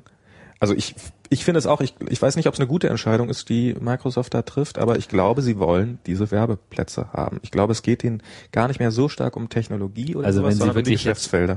E-Mail-Werbeplätze für 40 Milliarden US-Dollar kaufen müssen, soll mal lange und viel dann sind sie dann sind sie noch schlechter dran, als ich äh, das jemals behauptet habe. Wie groß ist der amerikanische Online-Werbemarkt mittlerweile? Er hat den Radiowerbemarkt Ja, mittlerweile aber sie können sich doch nicht jetzt jede Site, die irgendwie populär ist, äh, einzeln zusammenkaufen. Also wenn das irgendwie Sinn macht, dann geht es hier um Technologie. Nee, um erstmal die Masse zu beziehungsweise um die kriegen. Nutzung der Produkte. Ja. Also erstmal haben sie damit wahrscheinlich so ein Drittel des amerikanischen Werbemarktes wahrscheinlich in der Hand. ich sag dir, wenn, also wenn sie die kaufen, dann, dann Gefährliches Halbwissen. Du meinst also, es Dann- geht in die Hose. Die einzige Firma, die, die wirklich diesen Kauf befürchten muss, ist Google. Und zwar nicht, weil sie dann einen neuen Competitor haben, sondern weil sie einen weniger haben. Weil nämlich äh, ab dem Moment, wo Yahoo quasi weg ist, weil, weil es Microsoft definitiv verkacken wird, äh, ja, dann haben sie ein Monopolproblem. Also Und deswegen ist auch Google gleich hilfreich gewesen, hat gesagt, oh, naja, äh, da gibt es sicherlich Strategien, die man fahren könnte, um diese Übernahme zu verhindern. So, da helfen wir euch mal, das war ganz lieb. Den Fehler hat Microsoft aber auch schon mal gemacht. Welchen? Na, mit den, die, die Monopolangst, wo sie Apple 150 Millionen Dollar reingeschoben haben. Siehst du, das, das haben sie jetzt davon. Dass, dass. Apple jetzt schon bei wie viel Prozent Marktanteil ist. Fünf. Hey! Naja, das war ja symbolisch, die 150 Millionen. Das war aber ja ich meine, wären die nicht Investment. gekommen, wäre wahrscheinlich Ende gewesen, meinst du nicht? Ja, aber nicht finanziell. Komm, die war schon schon am Boden, die Firma. Ja, aber Das war haarscharf. Hätte sich Nein. Apple sonst drauf eingelassen auf den Deal? welchen Deal? Dass sie 150 Millionen von Microsoft genommen haben? Was heißt Für genommen? fünf Jahre Explorer Steve Jobs- auf der CD, so Nein. war's doch. Steve Jobs ist da hingegangen und hat gesagt, ich packe euren Internet Explorer bei uns als Default-Browser rein Genau, fünf So. Jahre lang. und dafür macht ihr ein symbolische Investment in Apple.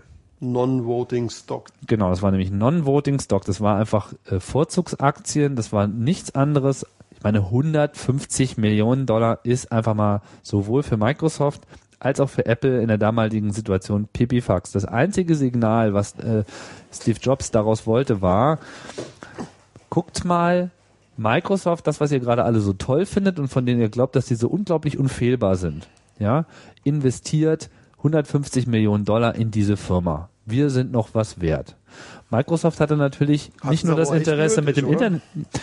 Microsoft hat äh, mehr Geld im Apple-Markt verdient als Apple Ja. lange Zeit. Aber Ich Apple weiß, hat's das ist, glaube ich, jetzt nicht mehr so, aber äh, sie haben mit ihren Office-Anwendungen einfach mehr Geld rausgezogen als Apple aus, aus diesem Markt. Und das war für sie einfach eine Plattform, die Geld bringt. Und genauso wie jetzt mit Google und Yahoo, in dem Moment, wo Apple sozusagen vom Fenster gewesen wäre, hätten sie eine Antitrust-Bombe bekommen.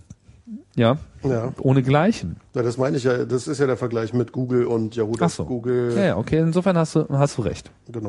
Ich habe bloß häufiger gehört, dass diese 100, also diese, diese 150 Millionen sind weitgehend missverstanden worden. Viele Leute meinten ja auch irgendwie, Microsoft hätte jetzt Apple gekauft und so ein Kram. Nee, nee, nee. Nee, nee, nee, nee. So ja nun nicht.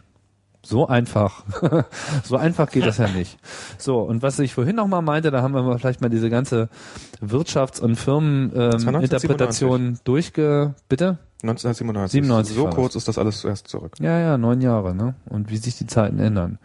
Und das andere, was ich meinte mit irgendwie Microsoft, ist das neue IBM. Elf Jahre.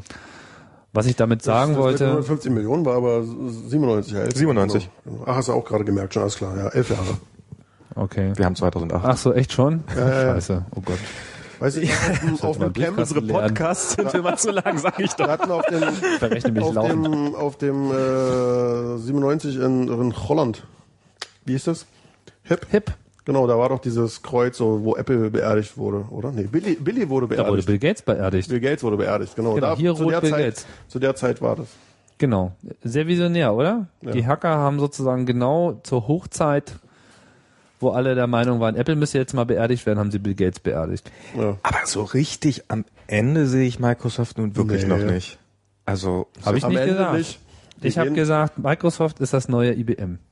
Und man kann Aber von IBM, IBM auch nicht gerade behaupten, dass sie am Ende sind. Nee, überhaupt gar nicht. Im Gegenteil. Aber sie haben, und das war meine Kernargumentation in diesem Blogpost, sie haben ihren, also Komplett. IBM hat ihren Einfluss einfach verloren. Sie haben einfach lange, lange Zeit die Standards gesetzt, sie haben lange, lange Zeit alles dominiert mit ihrer Marketingpower, mit ihren Vertriebsnetzen. Na, die dominieren weiter. immer noch eine Menge, aber halt was ganz anderes. Sie sind Die jetzt machen im immer noch, die machen noch eine Menge Geld, genau. Die haben jetzt mittlerweile ein Business, äh, sich auf ihr Business zurückgezogen, was sie gut können, nämlich den ganzen Ja. Großkram, Großkunden, Großinstallationen, große Rechner verkauft die auch noch und so weiter, Workstations, lalala. Und es funktioniert wunderbar. Und das geht sogar, obwohl sie Linux nehmen. Genau. Oh Gott, jetzt kriege ich schon wieder einen bösen Kommentar, dass ich immer auf Linux reinhaue. Die Linux-Diskussion bringen wir das nächste Mal, aber das Ja. machen wir jetzt nicht. Super. Ähm, so, und mit Microsoft das ist ein bisschen ähnlich. Jetzt haben wir die letzten zehn Jahre einfach diese super Dominanz gehabt, wo sie in der Lage waren, alles zu blockieren, also zu beeinflussen, vor allem zu blockieren, dieses Vaporware-Phänomen, dass sie irgendwas ankündigen und sofort waren äh, alle Wettbewerber sofort äh, raus aus dem Spiel, dass sie äh, alle Sachen beliebig verzögern konnten, wie sie wollten, das hat ihnen nicht geschadet. Alles das nimmt jetzt ein Ende und mit Vista zeichnet sich das schon deutlich ab, weil sie werden ihr blödes Vista nicht los. Aber da muss ich ja nochmal wieder ein bisschen von vorhin zurückholen. Liegt das nicht auch daran, an der großen Dominanz des Webs, an der großen Dominanz Unter auch der anderem- Web-Applikation? Unter anderem liegt es auch daran. Also es liegt Warum leidet Apple dann nicht? Weil, weil, bei Web-Applikationen unter anderem es nicht so wichtig ist, welches Betriebssystem man hat plötzlich. Darum profitiert davon auch Linux in bestimmten Bereichen, in eben so kleinen Apple hat, Web-Tablets oder Moment, sowas. Apple hat kein Monopol zu verlieren. Microsoft, Microsoft ernährt sich derzeit im Wesentlichen von zwei, vielleicht von drei Produkten. So, das ist, sie verdienen mit Office viel Geld und sie verdienen mit ähm, ihrem OS. Das war schon. Eine Menge die Geld. einzigen beiden, wo sie Plus machen. Das sind so die großen Cash Cows und ich glaube, sie machen auch noch mit ihrem Enterprise-Kram bisschen Kohle mit dem SQL. Ich krieg's gerade nicht zusammen. Wie auch immer. Das sind im, aber im Wesentlichen ist es wirklich Office und die Betriebssysteme. Damit machen sie viel Kohle und zwar so richtig schweinemäßig viel Kohle, sodass sie die Preise nach wie vor Und der Rest ist äh, definieren können. So. Und der Rest macht, macht miese oder macht zumindest, holt zumindest die Investitionen nicht wieder rein. Ja, also Ja. vielleicht haben sie hier und da auch mal ein Also Avatar, glaube, wo es der- besser aussieht, aber Investitionen holen sie nicht rein. Ich glaube, diese X, der Xbox-Bereich ist, wenn, wenn, wenn sie jetzt nicht mit der Xbox 360 so, so, sich so hingelegt hätten, wo ja die Ausfallraten enorm sind, ist, glaube ich, auch sehr, sehr erfolgreich. Ähm, Aber noch nicht in Sachen Gewinn. richtig fett Geld reingeschoben, Da haben sie, oder? da stecken sie im Augenblick immer noch Geld rein, weil eben die Ausfallrate so hoch ist. Aber das ist, das, das glaube ich, absehbar, dass da irgendwann auch mal Geld zu verdienen ist. Erfolgreich ist relativ. Also PS3 zieht vorbei, Nintendo Wii zieht dran vorbei und äh, ihre strategische Idee auf HD-DVD äh, zu setzen ging irgendwie auch in die, Die Hose. komplett in die Hose. Das ist wirklich mal, das ist wirklich mal unglaublich, das mit anzusehen, wie das Ja, und geht. alles geht derzeit in die Hose. Mhm. Microsoft ist nicht in der Lage, irgendwas problemlos durchzusetzen. Ich Mhm. meine, so ein Desaster wie jetzt mit ihrem OOXML-Dokumentenformat, das wäre doch vor fünf Jahren noch vollkommen unvorstellbar gewesen, dass äh, nicht einfach alle das sofort durchwinken. Stattdessen gibt's irgendwie Proteste und Widerstände und was nicht alles. Und das ist das, was ich meine. Ihre Kapazität, alles zu verhindern, was sie gerne verhindert haben möchten und alles zu beeinflussen und dass immer Microsoft gefragt werden muss, wie es weitergeht, das ist jetzt vorbei. Also das ist so richtig vorbei. Und äh, ab jetzt entwickelt es sich halt, jetzt ist die Frage, wann sie, äh, wann sie aufwachen, auf, ausreichend. Also sie, sie hören bestimmt schon die Alarmglocken, aber ich denke, der Apparat ist einfach noch viel zu Träge. schwerfällig und äh, viel zu träge, äh, das zu begreifen. Genauso wie es auch bei IBM war. Die haben auch lange, lange Zeit einfach nicht verstanden, was überhaupt mit ihnen passiert. Wobei ich IB, ähm, Microsoft noch lange nicht für so träge halte, wie es IBM damals war. Also ich, ich glaube, also ich, ich, ich sehe, ich, ich Aber sehe, IBM ist ja auch eine klassische Company, die es schon seit, weiß nicht, 100 Jahren genau, gibt. also ich, oder wann. ich, ich sehe, ich sehe Microsoft, ich, ich sehe sie auch angeschlagen, ähnlich wie du, aber ähm, oder was heißt angeschlagen? Also ich sehe die Schwächen, die du auch siehst, aber ich glaube, dass Steve Ballmer durchaus diese Schwächen auch sieht. Er würde sie niemals in der Öffentlichkeit zugeben, gar keine Frage, aber gerade der Versuch jetzt Yahoo aufzukaufen und gerade diese starke unglaublich viel Geld versehene Fixierung auf den Werbemarkt und den Content-Bereich und diese ganzen Sachen ähm, spricht, glaube ich, eine deutliche Sprache, dass auch Microsoft nicht mehr unbedingt dran glaubt, dass in den Betriebssystemen jetzt ihre ganz, ganz große Zukunft liegt. Also ich, ich glaube, Microsoft könnte sich noch wandeln. Ich sage nicht, dass das, also ja, glaube Ich ich. glaube das nicht. Ja, also pff, was heißt die Zukunft? Also ich meine, sie haben zumindest eine hohe Installed Base, bloß sie können jetzt eigentlich nur noch, also sie können nur noch verlieren, so, also weil sie sind Im Softwaremarkt, im Betriebssystemmarkt. Ja, sie sind nicht in der Lage jetzt, also meine, ich denke, niemand glaubt daran, dass Microsoft seinen Markt ausbauen kann. Sie werden, sie verlieren an allen Fronten. Sie verlieren im Desktop-Home-Bereich an Apple. Sie verlieren im Consumer Devices Sie können Bereich eigentlich nur verlieren, weil sie nahe verlieren 100% im haben. Embedded-Bereich seit Ewigkeiten haben sie noch nie so richtig gewonnen, aber da macht ihnen Linux äh, das Leben richtig Gibt's schwer im Servermarkt auch. Den Zoom-Player gibt's ja, in den USA. So. Jetzt auch irgendwie in rosa oder so. Ja, und, und sie, sie, sie bringen halt ein fehlgeleitetes Produkt nach dem anderen raus. Und sie sind einfach Jahre hinterher. Das sind auch alle so eine Neidprodukte, immer Produkte, die andere Firmen gerade rausbringen, die sie dann auch machen wollen, oder? Ne, Hat Microsoft jemals was anderes gemacht? Hat jemals Gute Microsoft Frage. irgendwas rausgebracht, was nicht Copycat von irgendwas war? Mm, Da kann man nachdenken. Da gibt's nix. Es gibt ja durchaus Microsoft Research, gibt es ja durchaus ein paar ganz spannende Anwendungen, die man ja. mal sieht, diese, diese wunderbaren Applikationen. Und ich glaube, da sieht Microsoft auch seine Zukunft. Da gibt's diese Was, musst du links ja, was kommt jetzt? Tablet-PC, die Nein, fünfte? nein. Ja, was, was Nein, bringt ich- denn dieser Research-Bereich? Klar haben die da ganz gute Researcher. Die haben ja irgendwie alles eingekauft, was irgendwie einzukaufen war. Die sitzen da in ihrem Kämmerlein und forschen vor sich hin. Aber Microsoft ist nicht in der Lage, diesen Research in, in, in wirkliche Produkte umzusetzen, die für diese Firma auch einen Vor Unterschied allem nicht machen. in coole Produkte. Ähm, Ja, ich habe da auch tolle Sachen gesehen und so. Die sind da in der Lage, irgendwie, sie scannen sich irgendwie Flickr ein. genau, zum Und Beispiel diese, diese ja, Sache. das ist alles Und- ganz nett, aber äh, das ist nichts, was, was Microsoft in ihrem Kernbusiness irgendwie vorwärts bringt. Sie haben jetzt es es geschafft, ihr größtes Ding zu verkacken, was sie überhaupt verkacken konnte, nämlich ihr OS. So, sie werden dieses Vista in den nächsten zwei Jahren bestenfalls so weit gepatcht bekommen, dass die Leute anfangen, es zu adoptieren. Aber es ist auch, ich glaube, es, ihre Priorität wird nicht mehr ewig beim Betriebssystem liegen. ja, aber dann verlieren sie ihre Hauptmacht. Genau, aber sie haben noch ein Schweinegeld. Oder nicht Nee, auf Schweinehund, nicht auf eben Konto, nicht, aber, Eben nicht. aber äh, sie. Naja, Also auf jeden Fall, sie können sich noch Yahoo kaufen. Und ähm, Das wird sie aber richtig viel Geld kosten und zwar nicht nur den Kaufpreis. Vor- Das, also ich, äh, ich bin sogar der Meinung, dass, also das meinte ich vorhin mit, ich weiß gar nicht, worüber ich mich mehr freuen soll. Ich meine, wenn Microsoft Yahoo kauft, ich glaube, das, das versetzt ihnen vielleicht nicht den Todesstoß, aber das, das wird sie auf jeden Fall anzählen, weil ich nicht glaube, dass sie das irgendwie hinbekommen. Sie werden da jahrelang Kriegen sie nicht verdaut, meinst du? Das kriegen sie nicht verdaut. Wie soll denn, das passt einfach hinten und vorne nicht. Yahoo ist ein Kind dieser Internetgeneration. Da Aber arbeiten ich glaube, sie wollen Leute in einer ganz, an einem ganz anderen Mindset als da aber oben ich glaube, Microsoft will auch ein Internetunternehmen werden. Und ich glaube, sie haben auf Dauer auch keine andere Chance, weil der, der, der Betriebssystemmarkt, Betriebssysteme werden austauschbar werden. Äh, ähm, und da wird immer der gewinnen, der gerade das Coolste hat. Und das ist im Augenblick Apple. Ja, und Microsoft will das, aber Microsoft kann es nicht. Das ist der Punkt. Und ob sie es können, das- und das- viel zu spät vor allem. Ja, aber ich meine, das hat Microsoft ja nun wirklich schon einige Male geschafft, irgendwie sehr, sehr spät in einen Markt reinzudrücken, um ihn dann doch wieder aufzurollen. So Und mit dem Internet Explorer. jegliches, jegliches Talent würde ich ihnen in den Bereich, also ich glaube nicht, dass sie da komplett das Gespür Ja, verloren aber haben. nur Und auf Basis, nur es auf ist- Basis einer Monopolstellung, die schon existierte. Natürlich Am Anfang war es die Monopolstellung von IBM, die sie ausnutzen konnte, wo sie einfach mal diesen geilen Vertrag hatten, weil IBM zu doof war.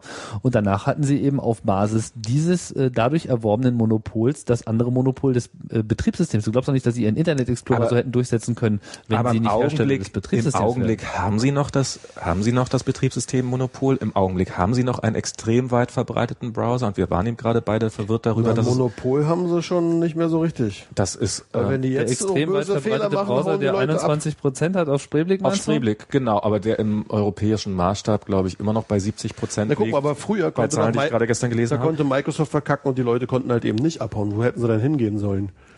So OS-mäßig. Ja, aber ich Kein glaube- Linux, Ä- Apple war wirklich nicht so richtig dolle mit OS 8, Wie gesagt- 7, 6 und, und jetzt würden die Leute in Scharen davonrennen. Für jeden Fehler hauen die doch sofort ab. Jeder, der einmal ein Problem mit Explorer hat, installiert sich zack Firefox und ist verloren für, App, für Microsoft. Wenn er weiß, dass es den dem- Firefox gibt.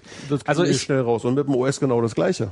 Also ich sehe es, also ich sehe es noch so, noch, noch haben sie diese Macht im Betriebssystembereich und egal wie viele, also auch wenn Apple 10% Marktanteil hätte und Linux 5%, wäre immer noch ungebrochener Marktführer äh, Microsoft. Und im Augenblick ist der Internet Explorer noch der meistverbreitete Browser und noch haben sie damit, klar, es ist, es, es fällt ihnen garantiert nicht mehr so leicht wie noch vor fünf oder zehn Jahren, aber noch haben sie die Macht, um, Ja, die dürfen um eine Menge zu bewegen. mit, mit Microsoft-Terminals ausstatten, aber so die, die, die, Ich, ich finde nicht, dass, dass ihre Macht noch, noch besonders gut ist, weil diese Macht erodiert en enorm. Was haben Sie denn bitte Natürlich, sie derzeit? müssen, sie müssen sich beeilen. Sie, ja, aber was haben Sie denn derzeit? Sie haben derzeit ein fünf oder sechs Jahre altes Betriebssystem im Markt, auf das Sie noch länger verheiratet sein werden, wo sie einfach eine, eine, eine riesige Installed Base haben, die auf uralten Standards aufsetzt, nämlich auf Win32. Sie träumen davon, dass sie irgendwann mal auf ihr neues Framework, äh, auf ihr .NET Framework umwechseln können, Klar. aber weder Vista noch irgendwie dieses äh, Windows 7, was sie jetzt ganz gerne mal in den Raum werfen, als hätten sie gerade nichts anderes zu tun, als ein neues Betriebssystem anzukündigen, schafft diesen Wechsel nicht. Aber man muss trotzdem, Das also heißt- auch da muss man mal sagen, dass Ja. Vista, obwohl es ein ziemlicher Misserfolg ist, natürlich mittlerweile eine weit höhere Installationsbasis hat als äh, das macOS. Ja. Was? Ähm, es gibt weit mehr Vista-User als macOS-User. Und bist du, auf welche Zahlen verlässt du dich da? Auf die Verkau auf die Auslieferungszahlen. Rechner weißt werden aber, mit Vista dass- ausgeliefert. Ja, und du weißt auch, dass ein ausgelieferter Vista-Rechner eine XP-Lizenz beinhaltet und selbst wenn die Leute dann XP installieren, äh, es als Vista-Verkauf gezählt wird. Ja, aber wer installiert sich, ich, ich, wer, wer tut das? Wer kauft sich die, Das Downgrade-Kit ist eine der populärsten Produkte bei Microsoft. Das, das, das bestreite ich nicht, dass es so ist, aber es ist doch, aber es ist doch, in welchem, in welchem Umfang ist das? Also ich meine, die, die Dinger sind verkauft. Ich weiß nicht, wie viele davon umstalliert werden. Das werden sicherlich deutlich mehr sein, als damals von Windows XP Die auf Leute haben 2000 keine runtergegangen Treiber für ihre alte Hardware unter Vista. Das läuft halt bin. Ja, aber nicht. sie kaufen sich ja neue Hardware. Sie haben doch die neue Hardware. Und ich würde, ich würde diese Macht, also ich meine, es ist, äh, ich, ich sage nicht, dass Vista ein gutes werde die, Betriebssystem ich ist und werde ich die möchte auch damit nicht unterschätzen, aber ich meine, das arbeiten. Aber im Dieses Augenblick, Mantra, das habe ich jetzt zehn Jahre lang gehört. Und meine These war, das ist jetzt vorbei. Und zwar nicht irgendwie, das ist in zwei oder drei Jahren vorbei, sondern meiner Auffassung nach ist es jetzt vorbei. Und der Grund, einer der Gründe ist auch hier dieses kleine Teil des iPhone, was hier auf dem Tisch liegt. Weil wenn du mir mit Internet Explorer kommst, sage ich dir, WebKit ist in zwei Jahren die Nummer eins. Weil alle mit iPod Touch und mit iPhone und mit äh, Android-Telefonen Genau. und mit Nokia-Telefonen rumlaufen und es einfach die mobile Plattform ist, die äh, das Web vielleicht nicht dominiert, aber die Zahlen sind enorm. Ich meine, das iPhone hat jetzt schon alle Linux-Desktops eingeholt und wird, äh, nee, hat es noch nicht eingeholt, aber ist drauf und dran, äh, diese Installed Base äh, einzuholen und so wird es weitergehen. Also das ist das, das wie gesagt, das bezweifle ich nicht. Also ich Windows Vista ist ein scheiß Betriebssystem oder vielleicht nicht ein scheiß Betriebssystem, aber ein Betriebssystem, was im Augenblick zumindest ein Imageproblem hat, wahrscheinlich darüber hinaus wirklich ein großes technisches Problem hat, wo Microsoft ein echtes Problem hat. Und ja, Microsoft schwächelt im Vergleich zu den letzten Jahren, aber dass sie deswegen jetzt, also ich würde auch einen sterbenden Riesen im Zweifelsfall nicht Ja, ein unterschätzen, großer dass er Riese noch fällt ja auch kann. langsamer. Das dauert halt eine Weile. Ja, immer dieses, ja, was heißt nicht unterschätzen? Man, andersrum. Man darf die nicht mehr überschätzen. Nö, das darf ja, man auch Das nicht. ist, das muss stimmt. einfach auch raus aus den Köpfen, dass irgendwie Microsoft immer so übermächtig ist und auf alles eine Antwort hat. Ich sehe das einfach nicht mehr. Ich sehe nicht, dass sie auf irgendwas noch irgendeine Antwort haben. Ja, also man, man, deswegen auch so dieses, was hat Microsoft schon mal selbst erfunden? Was hat Microsoft an innovativen Produkten in den letzten zehn Jahren auf den Markt gebracht? Aber es hat sie auch vor zehn Jahren Nichts. nicht davon abgehalten, ähm, massiv zu wachsen. Und also ja, ich, ja, ich, was ich, heißt denn wachsen? Firmen, äh, das, Firmen Geld verdienen, das ist das eine. Ja. Ich rede einfach vom Einfluss auf die Geräte und die Plattformen und, und die Infrastruktur, in der wir äh, unsere Rechner betreiben. Der ist vermutlich da deutlich es kleiner als lange, vor- lange Zeit so, da ging nichts ohne Microsoft und das ändert sich jetzt. Das ändert sich jetzt und das ist gut so und das ist eine tolle Sache, aber Na gut, dann haben wir uns jetzt jetzt, wiederholen äh, genau. wir wiederholen uns und drehen uns im Kreis. So, und jetzt haben wir schon wieder über eine anderthalb Stunde drüber und ich Das gibt denke, wieder Ärger. Da, es gibt wieder Ärger. Nö, es gibt nicht bei jedem Ärger. Aber ich denke, neue Themenkarte machen wir jetzt nicht nochmal auf, oder? Nein. Nur wenn es schnell geht. Geht bei uns irgendwas schnell? Ich kann das. das probieren wir jetzt, würde ich sagen, nicht sofort aus. Nee, ich habe jetzt hier nur noch so technische Sachen, über die ich irgendwie äh, ewig erzählen würde. Ich denke, es sei denn, du hast noch irgendein kleines Schnäppchen für, für den Rest. Wollen wir vielleicht nochmal versuchen, nochmal einen Jingle einzusingen, dann für die, das war dann beim Dennis, nächsten Mal. ich, das müsste doch ganz schnell gehen. Ich, ich lege Veto ein, lieber 1, 2, 3. Dennis will nicht singen. Und der andere Jingle, Nee. der war zwar ganz lustig, Ihr wollt es auch nicht. aber ich fand, äh, im, im Nachhinein fand ich nicht, dass er, dass er den richtigen Pep hat. Da müssen wir noch irgendwie was, Man was kann den bestimmt äh, noch ein bisschen aufarbeiten. Das ist gar keine Frage. Vielleicht, vielleicht hat ja noch jemand eine Wir sind dankbar, aber wir sind ähm, trotzdem noch auf der Suche. Richtig? Ja, auf jeden Fall. Also dankbar sowieso. Mhm. Für alles. wir sind dankbar für alles. Okay, ich denke, das war's. Das Wir sind vor war, allen Dingen dankbar fürs Zuhören. Ja. Obwohl wir dieses Mal so eine verpeilte Sendung hingelegt Meine haben. dritte Ganz Hammerüberleitung in einer Sendung. Ist das nicht unglaublich? Unglaublich, Max. Du bist einfach spitze. Gut, dass wir dich dabei haben. Ja. Gott sei Dank. Ja. Außerdem ich Trotzdem, holen. ich denke, äh, trotzdem haben wir hoffentlich den einen oder anderen interessanten Aspekt gebracht hier beim Mobile Max Podcast und wir danken fürs Zuhören zum wiederholten Male und sagen Tschüss. Tschüss. Tschüss. Tschüss. Von Dennis und Max und äh, du wirst schon von links nach rechts und auf der Mitte verteilt. Ich bin links. Und wir hören uns wieder in ungefähr Und ich bin zwei Max. Wochen und ich bin Tim. Bis bald. Tschüss.